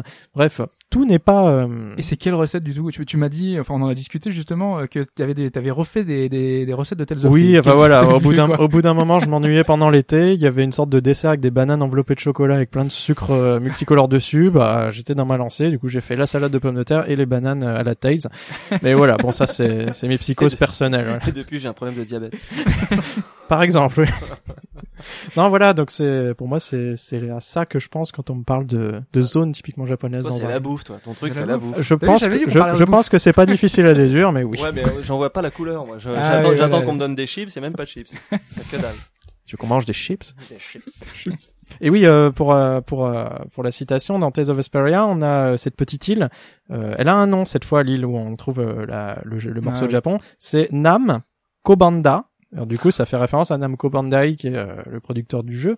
Voilà, c'est bon euh, quand on quand on n'a pas tout à fait en tête les acteurs dans les tags, on, on le voit pas tout de suite, mais voilà, c'est des sortes de petites citations qui sont faites classe. pour eux. C'est un petit peu comme Game Freaks euh, dans Pokémon finalement. A souvent les locaux de Game, de Game Freaks qui reviennent. Ouais. Enfin souvent, Ah je suis oui. pas sûr, mais dans Non, presque dans le premier. dans le premier, voilà. Premier, on voit Game Freak, ouais. c'était assez Ouais, tout à la Ladopol. fin, ouais. Et euh, il y a également maintenant dans, à Alola, je crois qu'il y a un, des- un local de Game Freaks. Mais il y en a toujours. Mais Dans dans, dans Terranigma, Dans chaque- encore une fois chaque- pour en parler, il y a, euh, tu, tu vas chez Enix, hein, à un moment. Ah oui, oui, donc euh, Et on se fout de la gueule du patron qui, qui ne retirait jamais ses lunettes de soleil. Et il y avait, il y avait, je me souviens qu'il y avait ça. Mais en fait, euh, ouais, dans les genres d'ovnis comme ça, enfin moi je pense à Sega Gaga ou des titres qui sont totalement barrés vraiment dans l'univers du Japon. Euh, qu'on aurait pu citer, il y, a- il y a plein de plein de jeux qu'on aurait pu évoquer. Euh, toi, Julien, euh, t'avais déjà un peu parlé d'Akira, on départ, non, voilà, qui te en fait, un peu c'était, envie. non, en fait, c'est plus ancien que ça. Plus Moi, le Japon, c'était, euh, Shinobi, en arcade. bah voilà. Bah voilà, ouais, bah alors je, ouais. en fait, t'es Sega. un jeu- un jeu Pourquoi d'arcade avec un Je ninja. Nintendo pas Sega, j'ai juste, j'ai juste 60 ans. Et donc, naturellement, moi, mes premiers jeux, c'est des jeux d'arcade euh, où, euh, où tu, où tu vois, tu sais pas ce que c'est un shinobi. Tu vois un mec en noir, c'est hyper classe. Ouais. Tu vois, c'est un héros. C'est un héros. Et alors c'est quoi? Et après tu creuses, tu creuses, tu creuses et euh, tu vois que T'es devenu un ninja. T'es- devenu un ninja maintenant. Non, non, mais il y avait ça et après, euh, voilà, euh, Akira, où euh, je crois que c'était en quatrième, euh, on m'a hum, peut-être en troisième remarque, on m'a dit tiens, il y a- tu faut que tu regardes ça. Ça se passe au Japon dans le futur. Et voilà. Il a une moto. Ouais. Et il a une moto. Ouais. Et Une belle moto, hein, rouge. Et Final Fantasy IV, alors parce qu'après là tu commences à faire des jeux vidéo parce que tu vas chez Junku, tu veux tu veux tu, vas euh, Glénat euh, publiez pas Akira suffisamment vite. Donc tu vas aller choper du Akira à la source en japonais. Tu comprends pas mais tu regardes les images. Donc tu vois qu'il y a d'autres trucs chez Junku. T'as ah, Dragon Ball. Ah mais en fait on est vachement en retard sur Dragon Ball. Ah ouais euh, ah, Mais pas qu'un peu, ouais. eh ouais, mais attends, mais c'est censuré en fait. Euh, Ken le survivant, les mangas, c'est horrible. Et tu, tu, tu chopes tout. Donc j'ai pris ça. Après j'ai commencé à faire du basket, donc j'ai pris Slam Dunk et ainsi de suite. Et les jeux vidéo, enfin les artbooks, en disant mais ah ouais, c'est vachement bien. Et aussi les, les trucs pour apprendre les combos sur Tekken. Tu sais tous ces trucs là où t'as les photos.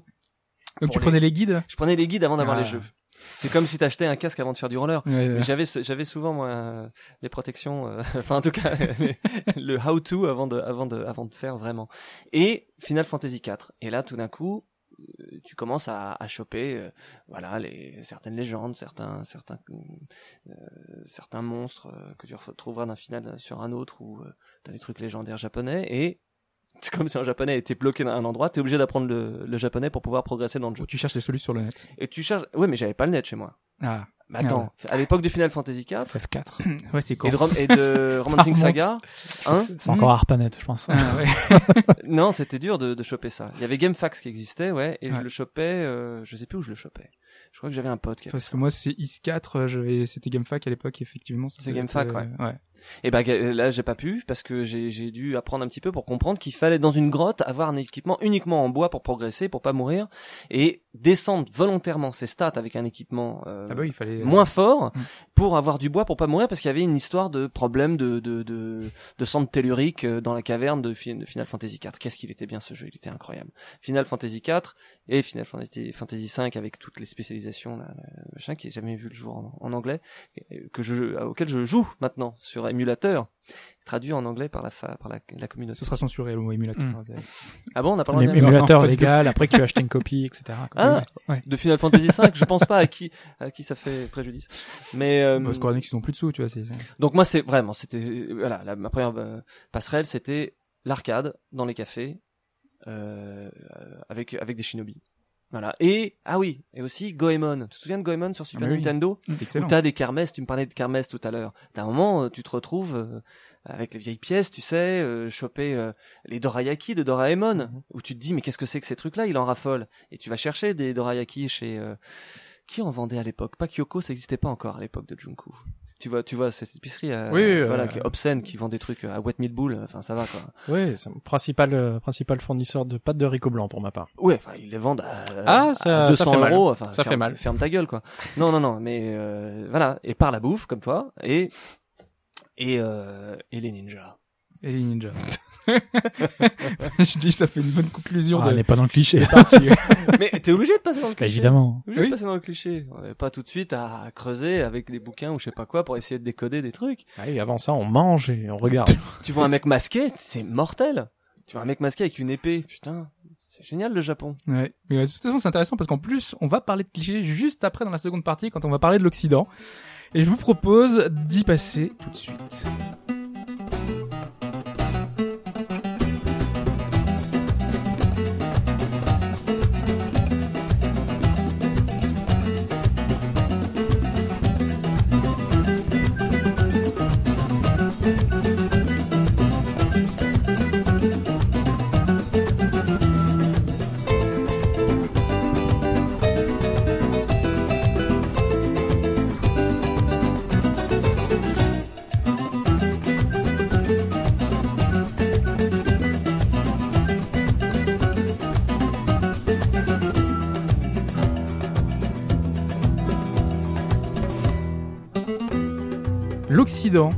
Avec euh, un premier point qui est euh, les États-Unis, évidemment, qui est le premier exportateur de, de jeux vidéo au monde, qui forcément a une influence. Oui, il faut lancer le chrono parce que sinon on va jamais prévoir quand est-ce qu'on va s'arrêter ou quand est-ce qu'on va commencer. Euh, Alphonse, est-ce qu'on peut évoquer justement euh, cette euh, ce qu'exportent les États-Unis euh, justement au travers de leur de leurs jeux Bah, par où tu veux commencer. Enfin, tu es un éditeur américain, tu n'as pas trop à te soucier de euh, est-ce que finalement mon public va comprendre les codes euh, euh, culturels dans lesquels mon jeu va s'inscrire. Enfin, c'est une facilité qui est déjà énorme. Après, il y, en aurait d'autres encore des facilités. Euh, Il y a une première facilité donc qui est le, la- le, le- le contexte culturel d'une manière générale. Après, tu as la facilité de la langue aussi, qui fait que même si ton jeu n'est pas nécessairement localisé euh, jusqu'au bout, euh, C'est en- gros avantage quand même. hein, ah bah, que, c'est la langue, ça joue énormément. ouais. Enfin, le, le, le, le- le- la l'avantage, derrière, naturel ouais. des Mm. éditeurs ou de tous ceux qui sont capables de produire en anglais versus euh, une langue locale, je que sais, le français ou le, le japonais, c'est quand même un avantage qui est assez monstrueux. Puis après, t'as aussi quand même, enfin, en termes de, en, en termes de culture, enfin, tu es, euh, tu crées un jeu aujourd'hui dans un, basé sur une culture un petit peu américaine. T'as euh, 60 derrière toi, t'as 60 années de rouleau compresseur culturel américain qui font que tout est, euh, que finalement la culture américaine est assez familière à énormément de monde, à énormément de gens dans le monde, pardon. Complètement. Et tous les titres, euh, on, on y retrouve un petit peu. Alors là, on va aller dans le cliché, mais des choses très manichéennes, euh, noir ou blanc. Euh, on va avoir des choses très action. Euh, c'est vrai que le genre, on va dire aujourd'hui, c'est le FPS, euh, le TPS, qui sont vraiment des, des titres qui sont très action et qui euh, qui sont à l'opposé de ce que peuvent produire le Japon, qui sont peut-être euh, davantage avec euh, leur culture et avec leur passé, quoique il y a quand même beaucoup de jeux d'action, mais euh, en tout cas, euh, ils seront peut-être moins enclins à utiliser des armes à feu et à tuer à outrance euh, comme peuvent le faire les Américains, euh, même si c'est pour la bonne cause dans le jeu en général, hein, c'est pour sauver euh, l'humanité. Euh, donc voilà, on a des genres, on a des, des choses qui, qui reviennent souvent. Et il y a cette culture hollywoodienne qui est très importante et qu'on retrouve dans les productions d'aujourd'hui. Dans le triple A notamment, Oui. ouais. dans le triple A américain. Euh, bon, euh, on peut revenir, tu peux faire un petit peu d'historique, mais tu reviens dans Red Dead par exemple, qui reprend tous les codes du western, en sachant pertinemment que les mecs qui ont présidé euh, à la conception du jeu sont d'énormes fans de western, et tu retrouves absolument tous les codes dans le graphisme, Ouais. euh, dans la musique, dans les dialogues, dans l'histoire du euh, type euh, qui revient un petit peu pour laver son honneur. Ah, c'est, tu peux pas Et ça faire, parle directement, quoi, parce que t'as les référents. mais Tu as évidemment, et- mais ne serait-ce que si tu as déjà vu un, ou deux westerns dans ta vie, oui, tu es déjà assez familier avec une époque va te proposer Red Dead. Euh, toujours chez Rockstar, parce que c'est quand même peut-être parmi les plus... euh, c'est peut-être l'éditeur le plus emblématique de la de cette espèce de rouleau compresseur euh, culturel américain. Tu peux penser à GTA aussi, qui est largement basé sur la culture populaire, avec la ville, enfin la figure de Liberty City, la ville qui ne dort jamais, qui est New York. euh, avec, moi j'avais adoré aussi euh, l'épisode de Vice City qui reprend Miami Vice et le Miami des années 80, euh, euh, son exubérance, ses voitures de couleurs improbables et Et, et en plus, ils sont intéressants parce qu'ils se permettent parfois de critiquer le système, ils Évidemment, se permettent d'être euh, sulfureux. on- de... ouais, ouais, ouais, on est dans un point de vue qui est quand même assez, qui est quand même assez critique de la culture qu'il héberge. Ça aurait pu être juste l'American. Way of Life et le, le, le sublimer, et puis c'est tout, quoi. Et puis finalement, euh, ça, ça va un peu plus loin. Il y a, il y a des, il y a des Ah, il y a de la satire, il y a de la, critique. oui. Ouais, ouais, ouais. Et puis c'est toujours, enfin, Dans le les vidéos, dans et tout ce qui GTA peut être proposé, et, hein. Enfin, et GTA, quand même, c'est toujours, tu es toujours le marginal dans la société américaine d'une manière ou d'une autre, que tu sois un immigrant ou que tu sois un type qui sort de tôle, euh, ou un noir américain à Los Angeles au début des années 90. T'es pas exactement euh, le WASP de Boston, quoi. T'es toujours un mec qui est plutôt, euh, qui est plutôt, euh, qui est plutôt en marge, ouais. Et euh, il y a aussi autre chose qui est assez marquant sur ces modèles, ce modèle du, du blockbuster américain AAA, c'est qu'il y a aucun problème à être ancré dans une réalité. On n'a aucun problème à dire, même si on va, on va dire que c'est San Andreas, c'est pas Los Angeles, il y a aucun problème à reproduire dans le jeu euh, le- les émeutes qu'il y avait eu à Los Angeles au début des années 90. Ouais. Et ça, c'est quelque chose qui est, je pense, assez particulier. Et euh, on plaisantait tout à l'heure un petit peu en off en disant que euh, les euh, gens qui étaient en charge de l'adaptation de Secret of Evermore avaient mis le jeu à Pontoise. Ouais, Sergi, ouais. Euh, bon, comment dire, c'est pas forcément évident, mais Je sais pas pourquoi elle a fait ça. Je, je sais pas pourquoi elle a fait ça. bah, tu vois, c'est plus évident de faire passer, euh, de, de, de faire que euh, que ton Non, mais- GTA se passe à New York, à Miami, à Los Angeles. Et puis aux Mais- États-Unis, ils ont des facilités parce qu'ils peuvent utiliser Podunk, qui est une ville euh, un peu fictive, et donc Ouais. ils l'utilisent à outrance. Je crois que c'était euh, Podunk justement qui utilisé dans, chez Enix, ouais. chez Enix. Ouais. Ouais. Donc elle, elle, elle s'est dit, Dans on n'a pas d'équivalent. La version anglaise de fait, euh, Secret of Evermore, c'est Podunk, j'en suis certain. Ouais. Ouais. J'ai bah refait le voilà. jeu il y a pas très longtemps. Ouais. Bah voilà. Donc il fallait trouver. Allez, c'est Pontoise. Ouais, mais alors pourquoi faire un parallèle où tout d'un coup ça fait. euh, Pourquoi mener ça dans une culture qui t'est pro- enfin de Ouais, voilà. Parce que ça, ça brise le rêve, quoi. T'es dans un truc. euh, sur le marché belge, ils ont mis quoi? Anvers? Tu vois ce que je veux dire? Ah non. Non, mais Non, De tous nos, nos amitiés, à nos auditeurs belges, bien sûr, c'est pas le problème. Mais voulait- mais- Non, mais je crois qu'elle voulait faire un clin d'œil au même titre que moi j'ai fait un clin d'œil à ma petite amie de l'époque pour Terra Enigma. Elle a fait un clin d'œil au bureau qui était situé à Nintendo, qui était à Pontoise à l'époque. Donc elle a mis Pontoise pour faire, euh, voilà, pour faire un clin d'œil euh, aux gens de Pontoise qui habitaient là. Elle était peut-être elle-même de Pontoise. Enfin, je sais pas. On parle d'une traductrice qui Oui. qui nous a pourri euh, Secret of Mana, euh, à qui l'on doit Excalibur comme traduction de Master Sword, Ah, et la fameuse. oui. la fameuse Dans euh, A Link to the Past dans Link to Et the Link's Past, Awakening aussi, avec Pépé Ramolo, tout ça. voilà, et de Si, si. pas quel truc. Dans Secret of Mana, c'est quand il y a un, un coup critique, c'est machin s'est fait rosser. Se fait rosser. Ouais. Lapino se fait rosser. Ra- Lapino se fait rosser. Enfin, moi, je, j'ai rien à dire. Ça ajoute Enfin, enfin, encore une fois, c'est du jeu vidéo, on sauve pas des vies. Hein, on non, mais c'est vrai, donc autant mettre Pontoise dans un truc qui s'est vendu quoi Combien d'exemplaires? 20 Un petit peu plus que Secret ça, of je Evermore pense. dans moi, ouais. Ouais, je bossais à la hotline à l'époque, il y avait beaucoup d'appels sur cette saloperie. c'est les premiers, hein. C'est euh, Ouais. c'est les premiers RPG en France. Premier euh, RPG, les gens euh, galéraient un petit peu. Mm, ouais, Ouais. puis il l'avait vendu comme la suite Ah oui, of t'étais à la hotline. Mais moi, j'étais à la hotline avant T'étais les gens qui étaient euh, Bah, je paumés. terminais mes études, j'étais à la hotline. J'étais à la hotline et euh, je répondais sur Secret of Evermore euh, et autres euh, Maniac Mansion. Ah bah. Eh oui, il y avait encore Oui. des gens sur NES. Je suis aussi vieux que ça, les enfants. Allez. Non, mais moi j'ai décidé de raccrocher tout ça, tu vois, moi, Day of the Tentacle, euh, le président des États-Unis, tout ça, on est encore dans, le, dans la même mouvance, tu vois. On garde les, les, les choses très américaines euh, qui sont qui sont là. Sinon, il y a les city builders, évidemment, euh, ouais, qui sont tous non, c'est- basés. c'est encore euh, assez anecdotique, mais effectivement, le genre du city builder, donc avec euh, Will Wright et le premier SimCity, dans SimCity, on propose de construire une ville à l'américaine où tout tourne autour de la bagnole et où, euh, de façon assez basique, tu as soit le choix, le train, dont on sait même pas trop pourquoi. Bon, bref, t'as as le choix, t'as le, t'as le train, t'as la route, et euh, tout est construit sous forme de d'énormes blocs qui vont euh, Ouais. construire de gigantesques avenues, et tu vas avoir des villes à, à l'américaine, on va dire. Alors que si tu voulais faire un city builder un petit peu plus développé, ce qui a été fait aujourd'hui, maintenant, t'as quand même un peu plus de, enfin, c'est un genre qui est pas très euh, reluisant. Il y a pas, il y a pas dix genres de, il y a pas dix jeux différents euh, euh, sur le. Oui, dans ce sens-là, pas sur- que ce soit un mauvais genre. Ah non non du Parce tout. que nous, Ah on non est très non non de- moi je de suis assez de friand. Je mais bon enfin faut voir ce que Electronic Arts a fait à SimCity par exemple. Oui. Mais, euh, Mais c'est vrai qu'on n'a pas de- de- d'exemple euh, un peu à l'européenne où on aurait une, un- une ville euh, de type Londres un peu, tu vois. C'est vrai, mais euh, après c'est vrai qu'enfin il s'agit de construire une nouvelle ville. On construit pas tellement de nouvelles villes Ouais. euh, en France, ou auquel cas dans ce cas il faudrait prévoir la, la fonctionnalité euh, rond-point et euh, et euh, bricorama en banlieue quoi. Mais euh, mais oui effectivement, enfin ce, ce- cet aspect culturel, oui tu l'as de façon anecdotique dans plein de genres et tu l'as dans le City Builder où on te propose pratiquement à l'origine surtout euh, que de faire des villes à l'américaine. Même si aujourd'hui sur les, les jeux un peu, plus récents, t'as des modes de transport plus légers, t'as le métro, t'as le bus, t'as le tram, etc. Mais euh, ça marquait le, jeu moi m'avait marqué et portait fortement la trace du modèle américain, disons. Ouais. C'est clair, clair et net. Est-ce que tu voulais évoquer les influences occidentales sur le Japon où on, on avance On peut passer assez rapidement, mais disons que tu peux aussi avoir parfois dans les jeux japonais la perception qu'a le Japon de la culture occidentale et de façon assez anecdotique. Tu l'as dans plein de jeux, mais ça avait été très remarqué parce que le jeu est très célèbre. Mais dans les Zelda, t'as énormément de symboles de la culture occidentale dans Zelda, mais tu te demandes mais qu'est-ce que ça fout là? Euh, Pourquoi il y a une croix euh, sur son bouclier? Pourquoi il y a des bâtiments qui ressemblent à des temples, à des enfin pourquoi les sanctuaires ont la tête euh, ont la tête de temple? Pourquoi dans Zelda 3, euh, Link lit une espèce de bouquin de prière qui ressemble à une Bible avant de faire une prière en joignant les mains? T'as t'as t'as plein de symboles comme ça qui sont assez occidentaux dans des jeux japonais et tu demandes un petit peu ce qu'ils foutent là quoi. Et euh, d'un petit côté miroir quoi. Tu te vois à travers le regard euh, d'un développeur d'un éditeur japonais. Ouais.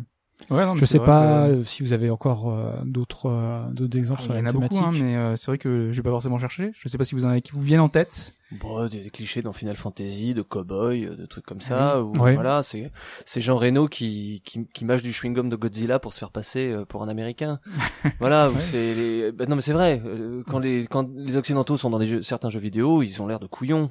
Ils sont le, le trait est forcé à fond la caisse et c'est c'est souvent du ricain euh, où euh, tu les vois souvent dans les dramas dans les live action dramas euh, de, de, de la NHK, Ouais. euh, quand hum, t'as des guests qui sont soit français, soit machin, c'est du gros cliché Napacaro, tout ce que tu veux. Il y avait un show à l'époque où j'y étais pour travailler qui s'appelait Sommelier.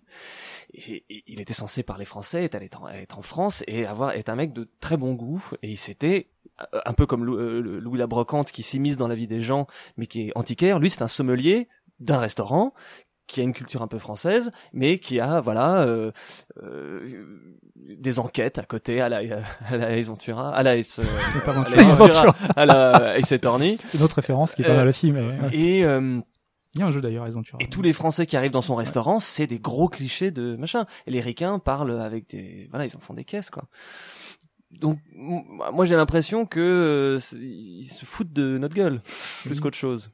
Souvent. Là, quand tu parles de Zelda, c'est c'est plus du ressort des des des, des contes, euh, voilà, des contes pour enfants, des contes de fées. Ouais, et puis ça relève plus. Enfin, c'est.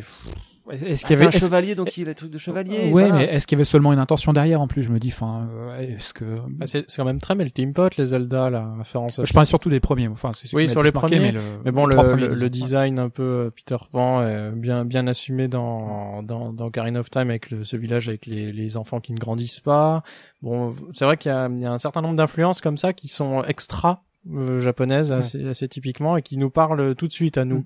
Voilà le le enfin le, voilà le fait qu'il soit accompagné d'une fée, la Ouais, fée chope clochette. Ouais, ouais, ouais, Il vrai. chope des trucs à droite, à, à gauche, mais c'est pas pour nous la, nous l'enfoncer dans la gorge, au même titre que euh, certains jeux japonais, comme tu disais, euh, nous faire euh, épouser la, la culture japonaise et nous la faire apprécier. Là, c'est puisqu'ils chopent des recettes qui marchent pour créer un univers qui, qui sera celui. Ouais, de- on qui retombe un peu sur les sur les schèmes euh, narratifs. Voilà, héros, euh, Hmm. prédestiné, euh, fée, adjuvant et tout ça. On va évoquer aussi les, les jeux dans le reste du monde. Euh, on en a sélectionné quelques-uns. Là, pour le coup, on a fait une petite liste pour pouvoir euh, décrire un maximum euh, finalement d'univers différents. Euh, L'un des premiers qu'on a sélectionné, c'est Never Alone, qu'on n'avait pas évoqué dans le podcast, euh, sur les euh, des autochtones de l'Alaska. C'est un, un titre qui est vraiment intéressant parce que à la base, c'est une vraie volonté de transmettre leur culture. Donc, on, on incarne une petite fille qui est accompagnée d'un renard des neiges. Et ce qui est plutôt pas mal, c'est que entre chaque euh, séquence de plateforme, on a des petits euh, documentaires sur la euh, culture justement qui nous racontent la vie des Inuits. Donc on a une vraie démarche, une vraie vocation à nous renseigner sur cette culture-là, et je trouve que voilà, ça fait partie de ces jeux qui sont réussis dans l'approche euh, finalement pour nous faire apprendre nous, nous- des, choses sur cette culture-là. On a également euh, Yearwalk, qui était un titre sur mobile pour le coup, qui nous parle de folklore suédois cette fois. Voilà, c'est plus rare. Là, on fait exprès de citer des noms et des et des choses qui sont peut-être un peu plus vraiment de niche pour le coup. Et ce qui est intéressant dans ce jeu, c'était qu'en plus du jeu, on avait une application, une companion app comme ça s'appelle. Je crois que c'est d'ailleurs pratiquement disparu aujourd'hui les companion app. Il y en a eu beaucoup à la période euh, Xbox, euh, etc. Où on disait euh, télécharge ta, ta companion app pour jouer à côté. Et, euh, et en l'occurrence, là, ça permettait de servir euh, comme guide sur les mythes et les créatures du euh, de l'univers suédois. Et c'était super intéressant, super riche. Euh, ça nous permettait vraiment de découvrir des choses qui étaient totalement nouvelles. Et moi, j'adore justement avoir ce petit, ce petit regard un peu différent, de pouvoir découvrir beaucoup de choses. On a également euh, Guacamole, qui euh, est basé lui sur la culture euh, traditionnelle mexicaine, le folklore mexicain. Là, on en a beaucoup parlé, donc on va peut-être un petit peu passer. Euh, toi, tu avais un autre exemple euh, qu'on a ici évoqué en podcast. Ouais, Tropico. Je sais pas si vous connaissez euh, Tropico, Julien, ça dit quelque chose. euh, Tropico, une simulation de dictature en République bananière latino-américaine pendant la guerre froide. ça te dit rien C'est extraordinaire. On dirait Red Alert un peu. C'est aussi bien vendu que le jeu le présente. tu vois. Euh, Le sixième hein. épisode de trois. Oui, bien sûr, ça se vend bien. Le sixième épisode sort l'année prochaine. Alors c'est marrant parce que ça traite quand même de donc de Mais on est du côté de, méchant, de la ou- République. Bah t'es du côté que tu veux. euh. tu fais ce que tu, veux. tu peux être du côté, tu peux être, oui, oui, exactement. Tu peux être du côté du l'URSS ou du côté euh, des forces alliées, enfin du, des, des gentils, on va dire. Ouais, c'est assez intéressant. Ce qui est marrant, c'est qu'à l'origine, c'était développé par un studio américain, euh, Pop Top, qui avait été repris par Tech2. Après, c'est un éditeur allemand Calypso qui a repris les droits, et le développeur est bulgare. Malgré ça, paradoxalement, tout fonctionne. T'as une ambiance sonore dans le jeu qui est top avec de la salsa, de la rumba, du Vous cha-cha. avez l'exemple tout à l'heure. Hein. T'as des mécaniques sonore. de jeu qui sont super intéressantes où il faut concilier les intérêts de toutes les factions. Donc t'as les religieux, les capitalistes, les communistes, l'armée, les intellectuels. Le, le jeu est très second degré, hein. il est très très drôle. Le- L'humour et l'emballage, c'est la- c'est les trois quarts du plaisir Les du jeu. traducteurs se sont amusés aussi Et là-dessus. les hein. traducteurs se sont fait plaisir Ouais. aussi. Ouais. T'as des tonnes de, de références euh, par l'humour, par des citations, l'histoire de Cuba, du Salvador, du Nicaragua, de la République dominicaine, d'Haïti, du Panama, et de- pas dans les moments les plus glorieux, on va dire plutôt les années 70-80, quand euh, tous ces pays étaient à la solde de, et pourtant, c'est exclusivement sur le trait de- du second degré de l'humour, mais ça passe, ça passe super, super bien, quoi. C'est très, très drôle. On peut rire des escadrons de la mort aujourd'hui en 2017 en Ouais, c'est chaud, mais ok. Et, euh, Ah, mais sinon, il y a euh, des, des- des choses beaucoup plus crédibles, fidèles. euh, euh, mais c'est vrai que cette démarche-là, un petit peu de la satire, c'est vraiment intéressant. c'est assez, c'était, c'était assez particulier et d'une façon ou d'une autre, même si t'es dans le second degré, même si c'est un point de vue qui est pas exactement peut-être celui des gens du cru. Ça crée une familiarité et un intérêt particulier pour euh, le cigare, le rhum et euh, les musiques Et latines. les smoothies bananes. les smoothies bananes. Mais euh, que depuis, tu fais des recettes je- de- Non, de, de, de, de, de rhum.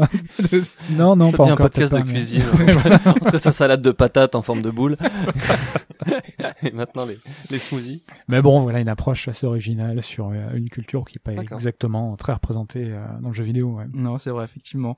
Euh, on aurait pu cit- citer les Suikoden, euh, Dynasty Warriors, qui sont dans l'univers de la Chine. Euh, on aurait pu citer euh, Assassin's Creed pour euh, toutes les, la- notamment euh, ce qui arrive bientôt là pour la, la notion éducative, euh, l'Égypte, mais aussi euh, l'extension qui va sortir gratuitement, permettant de se balader librement en Égypte et visiter les lieux avec une une approche éducative, avec des informations sur tel ou tel lieu, voilà, Euh, quelque chose que ils auraient sans doute dû faire avant, parce que je trouve que c'est intéressant d'avoir cette démarche. On n'a pas envie de tuer des gens, on n'a pas envie de passer le temps à faire des missions, à faire des choses. Là, tu peux faire Mm. ce que tu veux. Moi, c'est déjà ce que je faisais un peu naturellement. Je Ouais. pense que peut-être qu'il C'est ce y qu'il y a avait dans le 2 le qui était vachement bien où tu pouvais Ouais. avoir l'historique de tous les tous les palais euh, de l'info. Florence et de Mm. c'était- Même si c'était pas toujours euh, Factuellement très juste, ouais, ouais. ouais, bon. Mais ça permettait d'avoir une pre- un premier, euh, enfin un pied, pied à l'étrier, euh, tu vois, ça pouvait te donner envie en fait. Ouais, c'est vrai. Ouais. Pendant une époque, t'avais aussi les jeux de stratégie qui permettaient ça, tu sais, parce que t'avais toujours plein de civilisations différentes et t'avais une espèce de d'onglet où on disait euh, les Incas ont vécu du machin, etc., etc. Ah, à la fin des Cités d'Or. la partie en film qui était chiante que tu regardais pas, où t'apprenais qu'en fait ils n'avaient pas de laser. Mais ouais, mais moi non- n'empêche qu'on plaisante, mais dans Age of Empire, il y a plein de civilisations que je connaissais ouais, pas, hein, bien sûr, cette euh, que j'ai appris à connaître grâce à grâce à ça. ça peut amorcer une curiosité, on va dire, c'est déjà pas mal. Oui, Mm. oui. Mais au moins quand tu sais, tu vois, euh, si t'as pas forcément eu euh, de euh, quand t'es petit, les Byzantins, euh, les, les Huns, enfin voilà. Tu, Mais oui, c'est passionnant.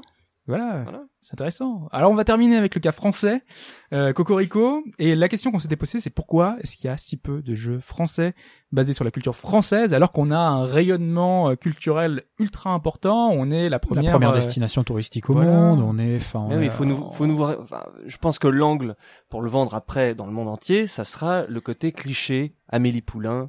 euh, et et qu'est-ce que t'en fais dans un jeu vidéo euh, accordéon, Montmartre, etc. accordéon, Mais que sera, la question c'est que serait un jeu français en fait. Ouais, on s'est bah, posé la question. Voilà, à part que ce soit un truc indépendant où tu dois faire des croissants ou un mini-jeu. non mais c'est vrai, qu'est-ce que tu veux faire de sexy que tu peux vendre dans le monde entier? Tu fais un truc américain, Un sur la mode. western, machin, tu le vends partout. Un, un jeu qui se passe en France ou un truc où le héros est français, sans passer euh, cl- clairement dans le cliché et dans le truc un peu. euh, Il y a un jeu qui a essayé ça, qui a essayé au passage de copier Professeur Layton, c'est Dr. Lautrec. Un flop Oui. magistral. C'est Voilà. c'est- ce français ou c'est euh, Euh, je je sais pas qui a... Non c'est voilà la, la la prod elle est, elle est pas française mais euh, ça essaye de constituer un univers français et ça se vautre assez euh, assez vite en fait. Pour que ça plaise à tout le monde, va falloir, sauf aux Français, va falloir faire un, un truc euh, cliché, assumé, Mm.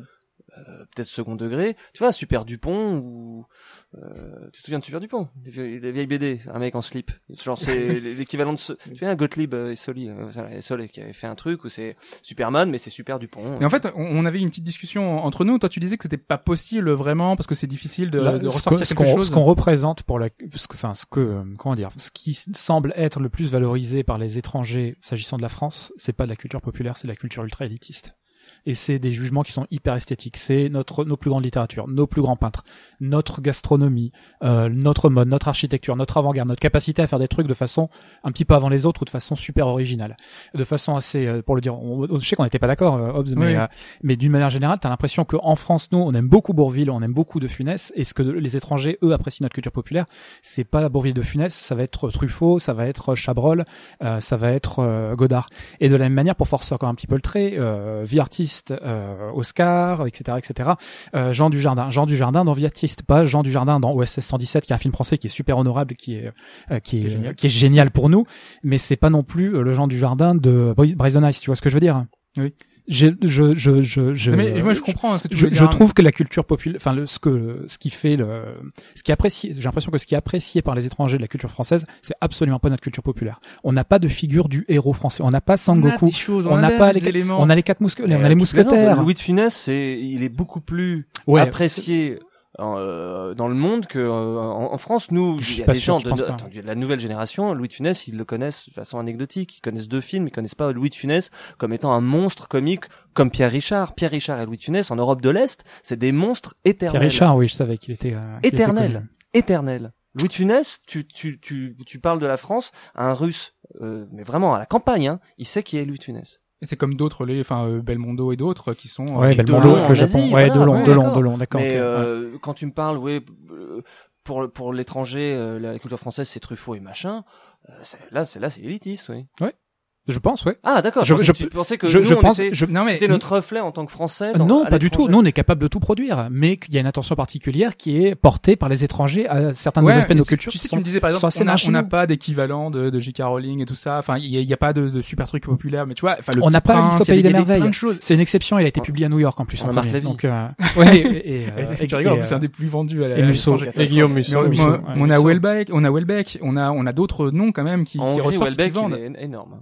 Ben, on a Modiano, sont- on a on a d'autres quoi, oui, qui, bien sûr. qui sont là. Et notamment, enfin moi, tu, tu mais prends des trucs super que- récents et super populaires. Enfin, l'électro, on a quand même une une scène électro qui est super, euh, euh, enfin Daft Punk est super connue dans le monde et sur lequel on peut s'appuyer. Et notamment, là, je pense à Fury qui est sorti il y a pas si longtemps euh, avec euh, Carpenter Brut qui euh, fait la musique du jeu. Ça a cartonné, Mm. tu vois. C'est un Mais truc qui est la super plupart des gens populaire et savent qui pas marche. est- qu'ils sont français. C'est ce La que plupart j'ai. des gens savent pas que Kavinsky est français, que Daft Punk est français, sont français. Ils le savent pas, les gens. Mais l'électro, c'est une façon de contourner l'absence de l'absence de langue aussi. euh, Je déjà dit. Et Daft Punk fait tout en anglais aussi. Mais il y a pas que ça. Il y a la Non, bande non, dessinée franco, euh, Je te jure que c'est Amélie franco-belge. Poulain. tu parles d'un un truc rayonnement euh, universel, c'est Amélie Poulain. Parce que C'est je pour ça pense que ça fait autant de parano euh, Non, mais je suis japonais qui d'accord, je suis viennent quand ils viennent en France, ils se disent mais en fait c'est pas du tout Amélie Poulain la France. Donc le problème sera le matériau en fait. Moi je moi je dis que le problème est autre part. Moi je dis que Vas-y, dis-le. non je peux pas le dire. non je peux vais avoir des emmerdes. Comme si le mec Après, t'as peut-être peut-être qu'on sait, enfin, c'est c'est des critiques qui sont souvent adressées à la France. Peut-être qu'on sait pas vendre notre culture. Peut-être qu'on n'a pas les filières comme il faut. Peut-être qu'on est trop concentré sur, je sais pas. Peut-être qu'on fonctionne trop à la commande, aux subventions. J'en sais rien. Mais euh, c'est une vraie question. Non, parce qu'on est, Pourquoi on est snob et à raison. On a des trucs qui sont élégants, mais juste pour nous, qui sont pas du tout élégants. Tu, tu- euh, un, un ricain. euh, Donc c'est le matériau le voilà. euh, Ok, ok. Je non, pas, why ouais, not d'accord. Moi, je Mais- suis pas. Par exemple, là va sortir euh, prochainement un jeu basé sur euh, l'histoire d'une euh, d'une Syrienne qui débarque en France. Tu vois, c'est, c'est- ça, Ouais. tu sens que c'est un matériel typiquement français, un, un traitement typiquement français, Le un drame petit peu social, intellectuel, le drame social, exactement. Mais moi, par comme contre, euh, l'année de, de, de la Palme là où t'avais euh, Deepan, euh, William Blake. T'as que des trucs comme ça. Toute la sélection c'était ça, c'était du drame social. mais finalement, c'est, c'est un peu ce côté français. Enfin, c'est, c'est- ça sort, de, ça ressort de c'est tout pas ça. sexy. C'est, c'est, Non, c'est pas sexy. Tu le vends pas mais dans il y a des exemples sexy. Enfin, moi, j'en ai trouvé au moins deux euh, qui, qui peuvent intéresser. On a Toujours en euh, regardant en ligne, de, euh, hein, Ouais. faire des jeux vidéo. Potentiellement faire un jeu vidéo. les après. Chevaliers de Baphomet qui se passent à Paris. Moi, je trouve que la démarche était super bien foutue parce que tu retrouvais les. Enfin, c'était cliché, mais tu retrouvais énormément de choses. Vraiment, Mais une c'est vraie, un vendu à vrai l'étranger, Paris. Bah, les Chevaliers de Baphomet, c'est un jeu anglais déjà. Euh, Là, je parle de jeu, deux jeux anglais en plus. Je vais parler euh, de Charles Cécile, euh, donc euh, Ouais. une boîte anglaise, qui a fait un Paris qui était super sexy avec les pavés, les cafés. Euh, évidemment, tu pouvais pas, tu avais un mime qui était dans un coin, tu vois. Ouais. On était totalement dans le cliché, mais euh, il y avait le, le sergent qui avait le petit accent, euh, voilà. Mais mais tu retrouvais quelque chose qui peut parler à tout le monde, qui est universel, qui qui qui, qui vend la France. Voilà, c'est bon voyage dans dans les les, Oui. les indestructibles. Mais mais ça mais ça marche. Et l'autre exemple, euh, c'est The Last Express, euh, Jordan, euh, Jordan Mechner, qui euh, pour lui euh, a fait un titre qui euh, débute à la gare de l'Est. Donc euh, on prend le l'Orient Express, donc euh, Paris et Constantinople, et le jeu se passe dans les années euh, au début du 19e siècle. Et euh, donc on a euh, le, le- le- le- les, les habits de, de l'époque, les, les- la bourgeoisie de l'époque, et surtout euh, dans le traitement, c'était super intéressant parce que visuellement il y avait une direction artistique qui était euh, basée sur euh, les, euh, euh, les les créations de- du peintre euh, Toulouse-Lautrec. Fin Donc- 19e alors. Ouais, fin de oui, oui. Et euh, du coup, le, visuellement, il y avait à la fois ce côté très français et en plus, bah, tous euh, les, les personnages qui avaient un peu le petit accent français, euh, les contrôleurs qui passaient dans le train vraiment à la française avec le petit chapeau et tout. Euh, moi, je trouvais que c'était super bien fichu et ça et ça représentait bien ce qu'était la France. Et je trouve que en France, peut-être, on n'ose pas faire ce genre de choses, euh, peut-être parce qu'ils pensent que ça ne marchera pas. On avait reçu Jean-Luc Cano et euh, il m'avait dit en off que euh, lui, Life is Strange, il, déjà, ça l'intéressait pas de faire un Life is Strange qui se passe en France parce que ça intéresserait personne euh, et que forcément eh ben, il fallait qu'il fasse un truc qui parle et ce qui parle bah, c'est le truc euh, Sundance euh, les États-Unis voilà Le, le teen movie, l'université, et puis Voilà, voilà. Ça, c'est un modèle qui parle. euh, Tu peux faire un jeu. mais c'est dommage c'est un peu la même excuse qu'on a aujourd'hui pour tous les jeux de niche japonais qui ne sortent pas chez nous quoi c'est de dire bah non ça plaira pas aux Européens bah si ça peut plaire à certaines personnes et je trouve ça regrettable Mais je trouve ça regrettable aussi. Je veux C'est pas super compliqué. être, euh, être l'agent d'un, tu vois, d'un, d'un désespoir absolu. Mais c'est, j'ai- j'ai du mal à, à imaginer un, un- un- remarque un japonais serait serait intéressé par euh, voilà un professeur Letton de- uniquement à Paris euh, Bah, Après, il y a un exemple. bof. t'as l'impression que t'as certains films américains l'action se passe à Paris quand le, le il manque quelque chose au script tu vois on, lui- on lui balance cet exotisme QQ carte postale et on sert qu'à ça Ouais, mais il y a quand même un exemple. Enfin, je pense qu'on voulait y venir rapidement. Hein, du coup, euh, celui de- du cas de Pokémon XY, qui Ouais. se base donc sur un univers de Pokémon XY sur la France.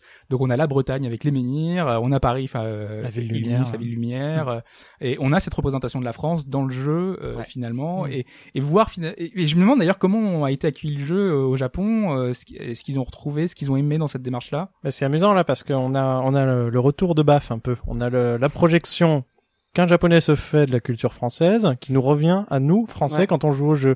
Donc typiquement à Paris, on a euh, des PNJ euh, qui sont sur le bord de la route de et qui sont grands. Ils sont beaucoup plus grands Ouais, que le personnage. personnage.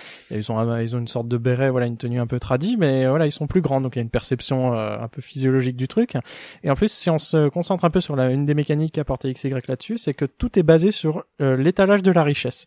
On n'a pas le droit d'aller dans certains magasins dans Pokémon XY tant qu'on n'a pas euh, prouvé qu'on est assez riche et qu'on n'a pas fait un certain nombre d'autres magasins moins gradés. parce que c'est comme ça en France Ouais. Voilà, voilà, C'est fidèle finalement, tu vois. la il y, a, il, y a, il y a- il y a ce prisme un peu euh, Enfin, c'est comme ça en monétaire. France pour les japonais c'est toujours ça Et n'empêche, c'est le premier Pokémon qui permettait de se personnaliser son personnage, euh, le- de l'équiper des, Ouais, des aussi, habits, oui. etc. Le côté mode qui était très Voilà. prégnant et Voilà. euh, Bah, puisqu'on parle, puisqu'on parle du côté mode, il y a un exemple assez contemporain, c'est le- la première mission de Hitman, le tout dernier là. Euh, le- la première destination, c'est Paris, et c'est lors d'un défilé de mode, d'ailleurs euh, animé par un, enfin euh, designé par un par un japonais, hein, pour pour reprendre Évidemment. la blague. Mais voilà, on a on a ces, ces prégnances de thèmes qui sont un peu éternels quoi sur sur la capitale. Et on est sur l'île sur un, un enfin sur un lieu un peu imaginaire dans l'île Saint-Louis, qui est une sorte de de palais euh, un peu fantasmé. Mais voilà, on a on a on a quelques grands codes. Il y a du fromage sur les buffets, et il y a du vin partout. oui. Ben voilà, on est dans les comme les- ici Oui, c'est c'est la profusion là. euh. c'est le bordel Euh, on est dans les coulisses. Si tu veux, tu peux. euh, on, on sait, on sait que t'es assez pressé par le temps. On est dans la conclusion, donc je pense qu'on ça ira. Euh, si tu veux nous quitter, tu peux, euh, tu peux te libérer. bah écoutez je vous embrasse très fort les enfants Merci beaucoup en tout cas d'être venu. merci euh, à tous Merci. Merci à toi, Julien. et euh, bravo On termine. On est à la, à la conclusion de ce podcast. On a un peu traité tout ce qu'on avait voulu, même si on en a fait un peu dans le, parfois euh, en, en survolant certains certains thèmes. Euh, c'est voilà, c'est extrêmement vaste. On aurait pu y rester vraiment très très très longtemps. On en a disserté cette semaine. Il y avait beaucoup de choses qu'on aurait pu approfondir davantage. Euh, on voulait terminer par une petite ouverture, justement, essayer de de voir à quel point déjà ces cultures-là se, se retrouvent aujourd'hui. On l'a déjà plus ou moins évoqué. Euh, notamment, par exemple, il y avait des choses qui se voyaient pas avant. C'est des titres très américains qui sont dans les charts japonais. Voilà, c'est euh, aujourd'hui un GTA que on retrouvera dans le top 10 alors qu'avant euh, Mm. il sera très très bas, un Halo euh, et aujourd'hui à part enfin avant c'était des exceptions, aujourd'hui maintenant les jeux euh, euh, occidentaux sont attendus presque autant que des jeux japonais. Ouais, il y a des sortes de niches de public qui se créent en quelque sorte des attentes euh, à l'intérieur de chaque euh, culture. Et, et le risque, est-ce que c'est pas finalement d'avoir une, euh, une standardisation des productions et se dire que vu qu'on attend un peu tous la même chose, on va un petit peu lisser le tout. euh, Ouais, bah le, le- paradigme contre lequel on peut construire ça, c'est encore une fois le paradigme des Tales of, qui ont beaucoup de mal, enfin peut-être un peu moins maintenant, mais qui ont beaucoup de mal à franchir euh, pour certains épisodes la, la ligne qui les amènera en Europe. Donc euh, leur euh, leur problème, c'est d'être un peu discriminé en tant que gameplay. Du coup, euh, il faudrait un lissage. Est-ce que c'est ça que nous montre cet exemple? C'est ça le problème qu'on peut Ouais. qu'on peut Surtout que poser. je vous avais expliqué il y a très longtemps dans un lointain podcast que le jeu vidéo est une industrie à coût fixe et que finalement que ton jeu se vende à 100 ou à 150, il va te coûter pratiquement la même chose. Tu n'as des coûts de distribu t'as des coûts de distribution mais qui sont finalement assez marginaux. T'as aussi des coûts marketing mais qui euh, rapportés aux coûts de développement sont assez marginaux et la logique normalement euh, la logique bien bien intégrée d'un développeur ou d'un éditeur de jeux vidéo, c'est d'adresser ton jeu au marché le plus le plus large possible d'une façon générale. Et euh, si tu suis rigoureusement cette approche, tu ne vas plus te trouver qu'avec des jeux euh, en anglais, parfois traduits pour le public local si les mecs ont vraiment une réticence à, Mm. à, à passer par l'anglais, et sur des genres qui sont extrêmement consensuels. Donc on va avoir de la simulation sportive, on va avoir du tir, on va avoir un petit peu d'action-aventure. Et euh, Après, faut pas euh, faire que sonner le signal d'alarme et dire voilà c'est c'est c'est affreux. Il y a des exemples qui sont très bons, genre Vanquish, le TPS à la japonaise, c'était un Il y a vraiment un très très bon, euh, très très bon jeu, quoi. Oui, bien sûr. Puis t'as des succès de niche aussi quand même. Oui. Donc euh, t'es pas obligé d'avoir des volumes de monstres pour pouvoir rentrer dans tes frais et avoir un succès euh, critique et commercial. Euh, tout, tout il y a, y, a, y a plusieurs modèles à inventer, mais effectivement, cette crainte d'une espèce de, de convergence sur le genre ou sur la culture, c'est euh, à, à mon sens c'est fondé. À mon sens, comme tu le disais, euh, quand tu regardes un petit peu les ventes au Japon, c'est déjà en train de se produire. Euh, Non, parce que parce que le problème c'était de se dire que finalement ces jeux un peu trop marqués, euh, bah on va finalement plus les produire et on n'aura plus. Par exemple, bah, c'est déjà plus ou moins le cas, mais euh, Ace Attorney, on parlait des euh, des die, des die qui sont Ouais. jamais arrivés chez nous. Ouais, donc c'est juste dommage. expliquer un petit peu que c'est le, c'est le, certains des, les derniers épisodes ne sont pas sortis en Europe parce que ils se passent dans un Japon euh, de la fin du 19e siècle, si je ne m'abuse.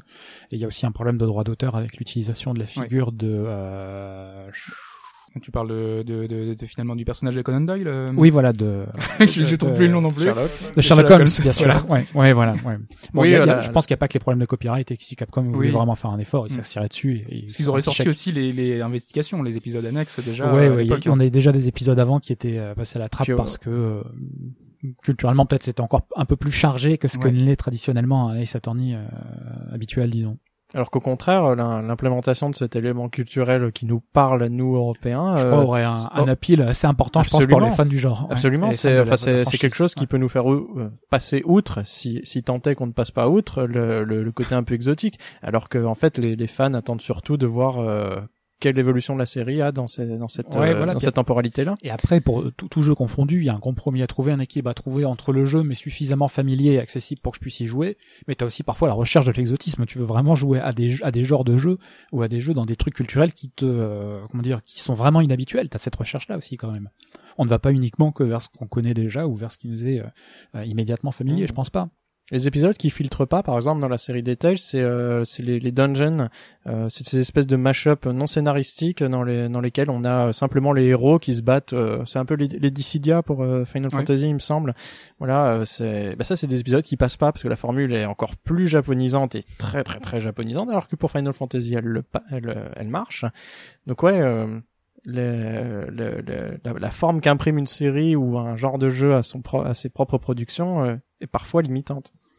Voilà. Je pense qu'on a, on a tout dit sur le, sur le sujet. Il y a plein de choses qui sont pas arrêtées, il y a plein de choses qui sont à conceptualiser. Euh, Nous-mêmes, on a ouvert des pistes. Par exemple, enfin, venez, venez discuter de pourquoi la France n'est pas capable de projeter sa culture dans le jeu vidéo. C'est quand même une énigme. Euh, normalement, on a, enfin, on a un stock culturel, on a un bagage culturel qui ferait qu'on devrait pouvoir euh, réussir à mieux s'en sortir. Bon, si vous avez des pistes sur pourquoi ça fonctionne pas, euh, N'hésitez nous pas on en a amené, mais on en a probablement d'autres. Ouais. Mm. Oui, bien sûr. À chaque fois, c'est une ouverture. Euh, vous pouvez évidemment euh, réagir et apporter euh, vos, vos goûts. Ah, par exemple, quels sont les jeux qui vous vous ont fait aimer le Japon, comme on l'a évoqué tout à l'heure? C'est, ça peut être intéressant justement de voir quelles ont été les influences diverses, suivant votre âge notamment, parce que on a tous des portes d'entrée qui sont différentes. Et, euh, Et en plus, souvent, on, euh, on peut être assez surpris de voir à quel moment on a joué à quel jeu et à quel autre moment on a réussi à s'intéresser à quelque chose parce que le jeu nous avait bombardé euh, Mm. D'a- d'acculturation, si on peut dire ça comme ça. Du coup, c'est euh, une espèce d'introspection assez assez amusante, je crois. Complètement, complètement. Euh, bah, merci euh, Dimitri, merci Alphonse pour ce pour ce podcast. Juste tout euh, bah, un tout petit point avant de avant de partir, avant de se quitter, un dernier petit point. Euh, je sais que certains n'ont pas trop compris ce qui s'était passé avec les podcasts d'actualité, donc on avait expliqué un peu avec Futch, euh, on avait donné les raisons qui faisaient que c'était euh, le dernier podcast d'actualité. Euh, donc c'est vrai qu'il y avait l'usure, c'est vrai qu'en plus du temps de préparation, en plus du contenu qu'on avait de plus en plus de mal à fournir, je suis aussi quelqu'un qui en demande beaucoup. Parfois, j'essaye d'avoir un maximum de contenu, j'essaie d'avoir un maximum de choses. Donc c'est vrai que j'ai parfois imposé qu'on continue le podcast pendant les vacances parce que je suis aussi auditeur et en tant qu'auditeur, moi-même, ça me frustrait de pas avoir de podcast pendant l'été. Donc je me disais, ça serait bien si on pouvait continuer. Euh, j'ai imposé qu'on parle par exemple d'au moins deux jeux par semaine parce qu'on se restreignait à une seule chronique et en faisant ça, on risquait d'avoir que des jeux consensuels, c'est-à-dire les jeux qui sont les plus joués et on vu qu'on y aurait tous joué, on aurait pu en parler davantage mais on serait resté sur les blockbusters et moi je trouvais ça un peu dommage. Euh, et surtout tout le monde le fait déjà. Et donc voilà à force de petites contraintes comme ça bah, ça devenait de plus en plus difficile et comme je suis pas toujours la personne la plus agréable à vivre quand je suis stressé que je suis pas la personne la plus douée non plus pour communiquer bah, c'est pas toujours évident surtout après cinq ans ça fait quand même cinq ans qu'on fait des podcasts euh, et surtout, vraiment, je n'ai jamais dit et je ne dirai jamais que c'est la faute des autres. Euh, c'est moi qui n'ai pas réussi à coordonner tout le monde, à encourager tout le monde à pouvoir poursuivre. Et je voudrais encore remercier tous ceux qui ont contribué à ce podcast. Durant ces longues années. Euh, je dis pas qu'on les reverra pas dans le podcast, vraiment. Euh, J'espère qu'on aura l'occasion de les revoir, comme on a revu par exemple Pipo dans plusieurs thématiques. Euh, mais que ce soit le cas ou pas, je vous encourage à les suivre sur les réseaux sociaux parce qu'ils ont un univers propre et que chacun a sa petite touche, sa petite patte et font beaucoup de projets à côté. Euh, Pipo est chez MO5, il est là pour la préservation du patrimoine, il fait beaucoup de choses, il fait notamment les, les euh, le magazine et le podcast de MO5, il fait aussi du chez Jeux de Pixel.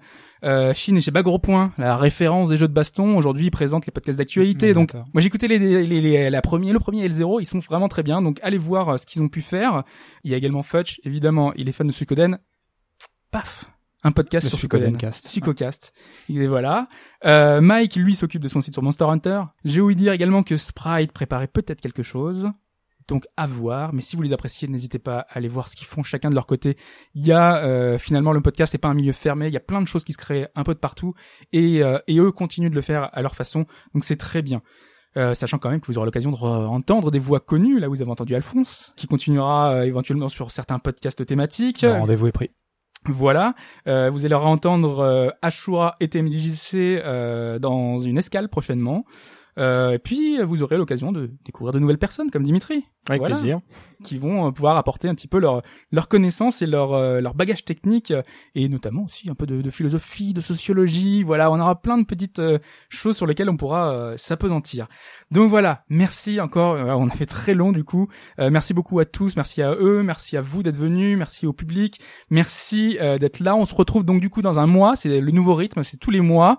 Et on se retrouvera un peu avant parce que là, tout de suite, c'est pour ça qu'on est un peu pressé par le temps. On va enregistrer euh, un podcast musical sur un jeu qui me qui m'est très cher, qui est Landstalker. Donc, euh, pour ce petit podcast musical que vous pourrez retrouver sur bagojot.fr, euh, vous le retrouverez une semaine après la sortie de la thématique. Donc, euh, le podcast thématique, c'est lundi qui arrive. Donc, euh, bah, vous, si vous l'avez là, vous, vous l'écoutez sans doute. Hein, parce que c'est- sinon, il y a, Lundi 16. sinon il y a un Ouais. problème. C'est le lundi 16. Et puis, une semaine plus tard, vous aurez donc le podcast sur Landstalker on s'arrête là. Je voilà, je, je souffle et on se dit à la prochaine. Ciao. le monde.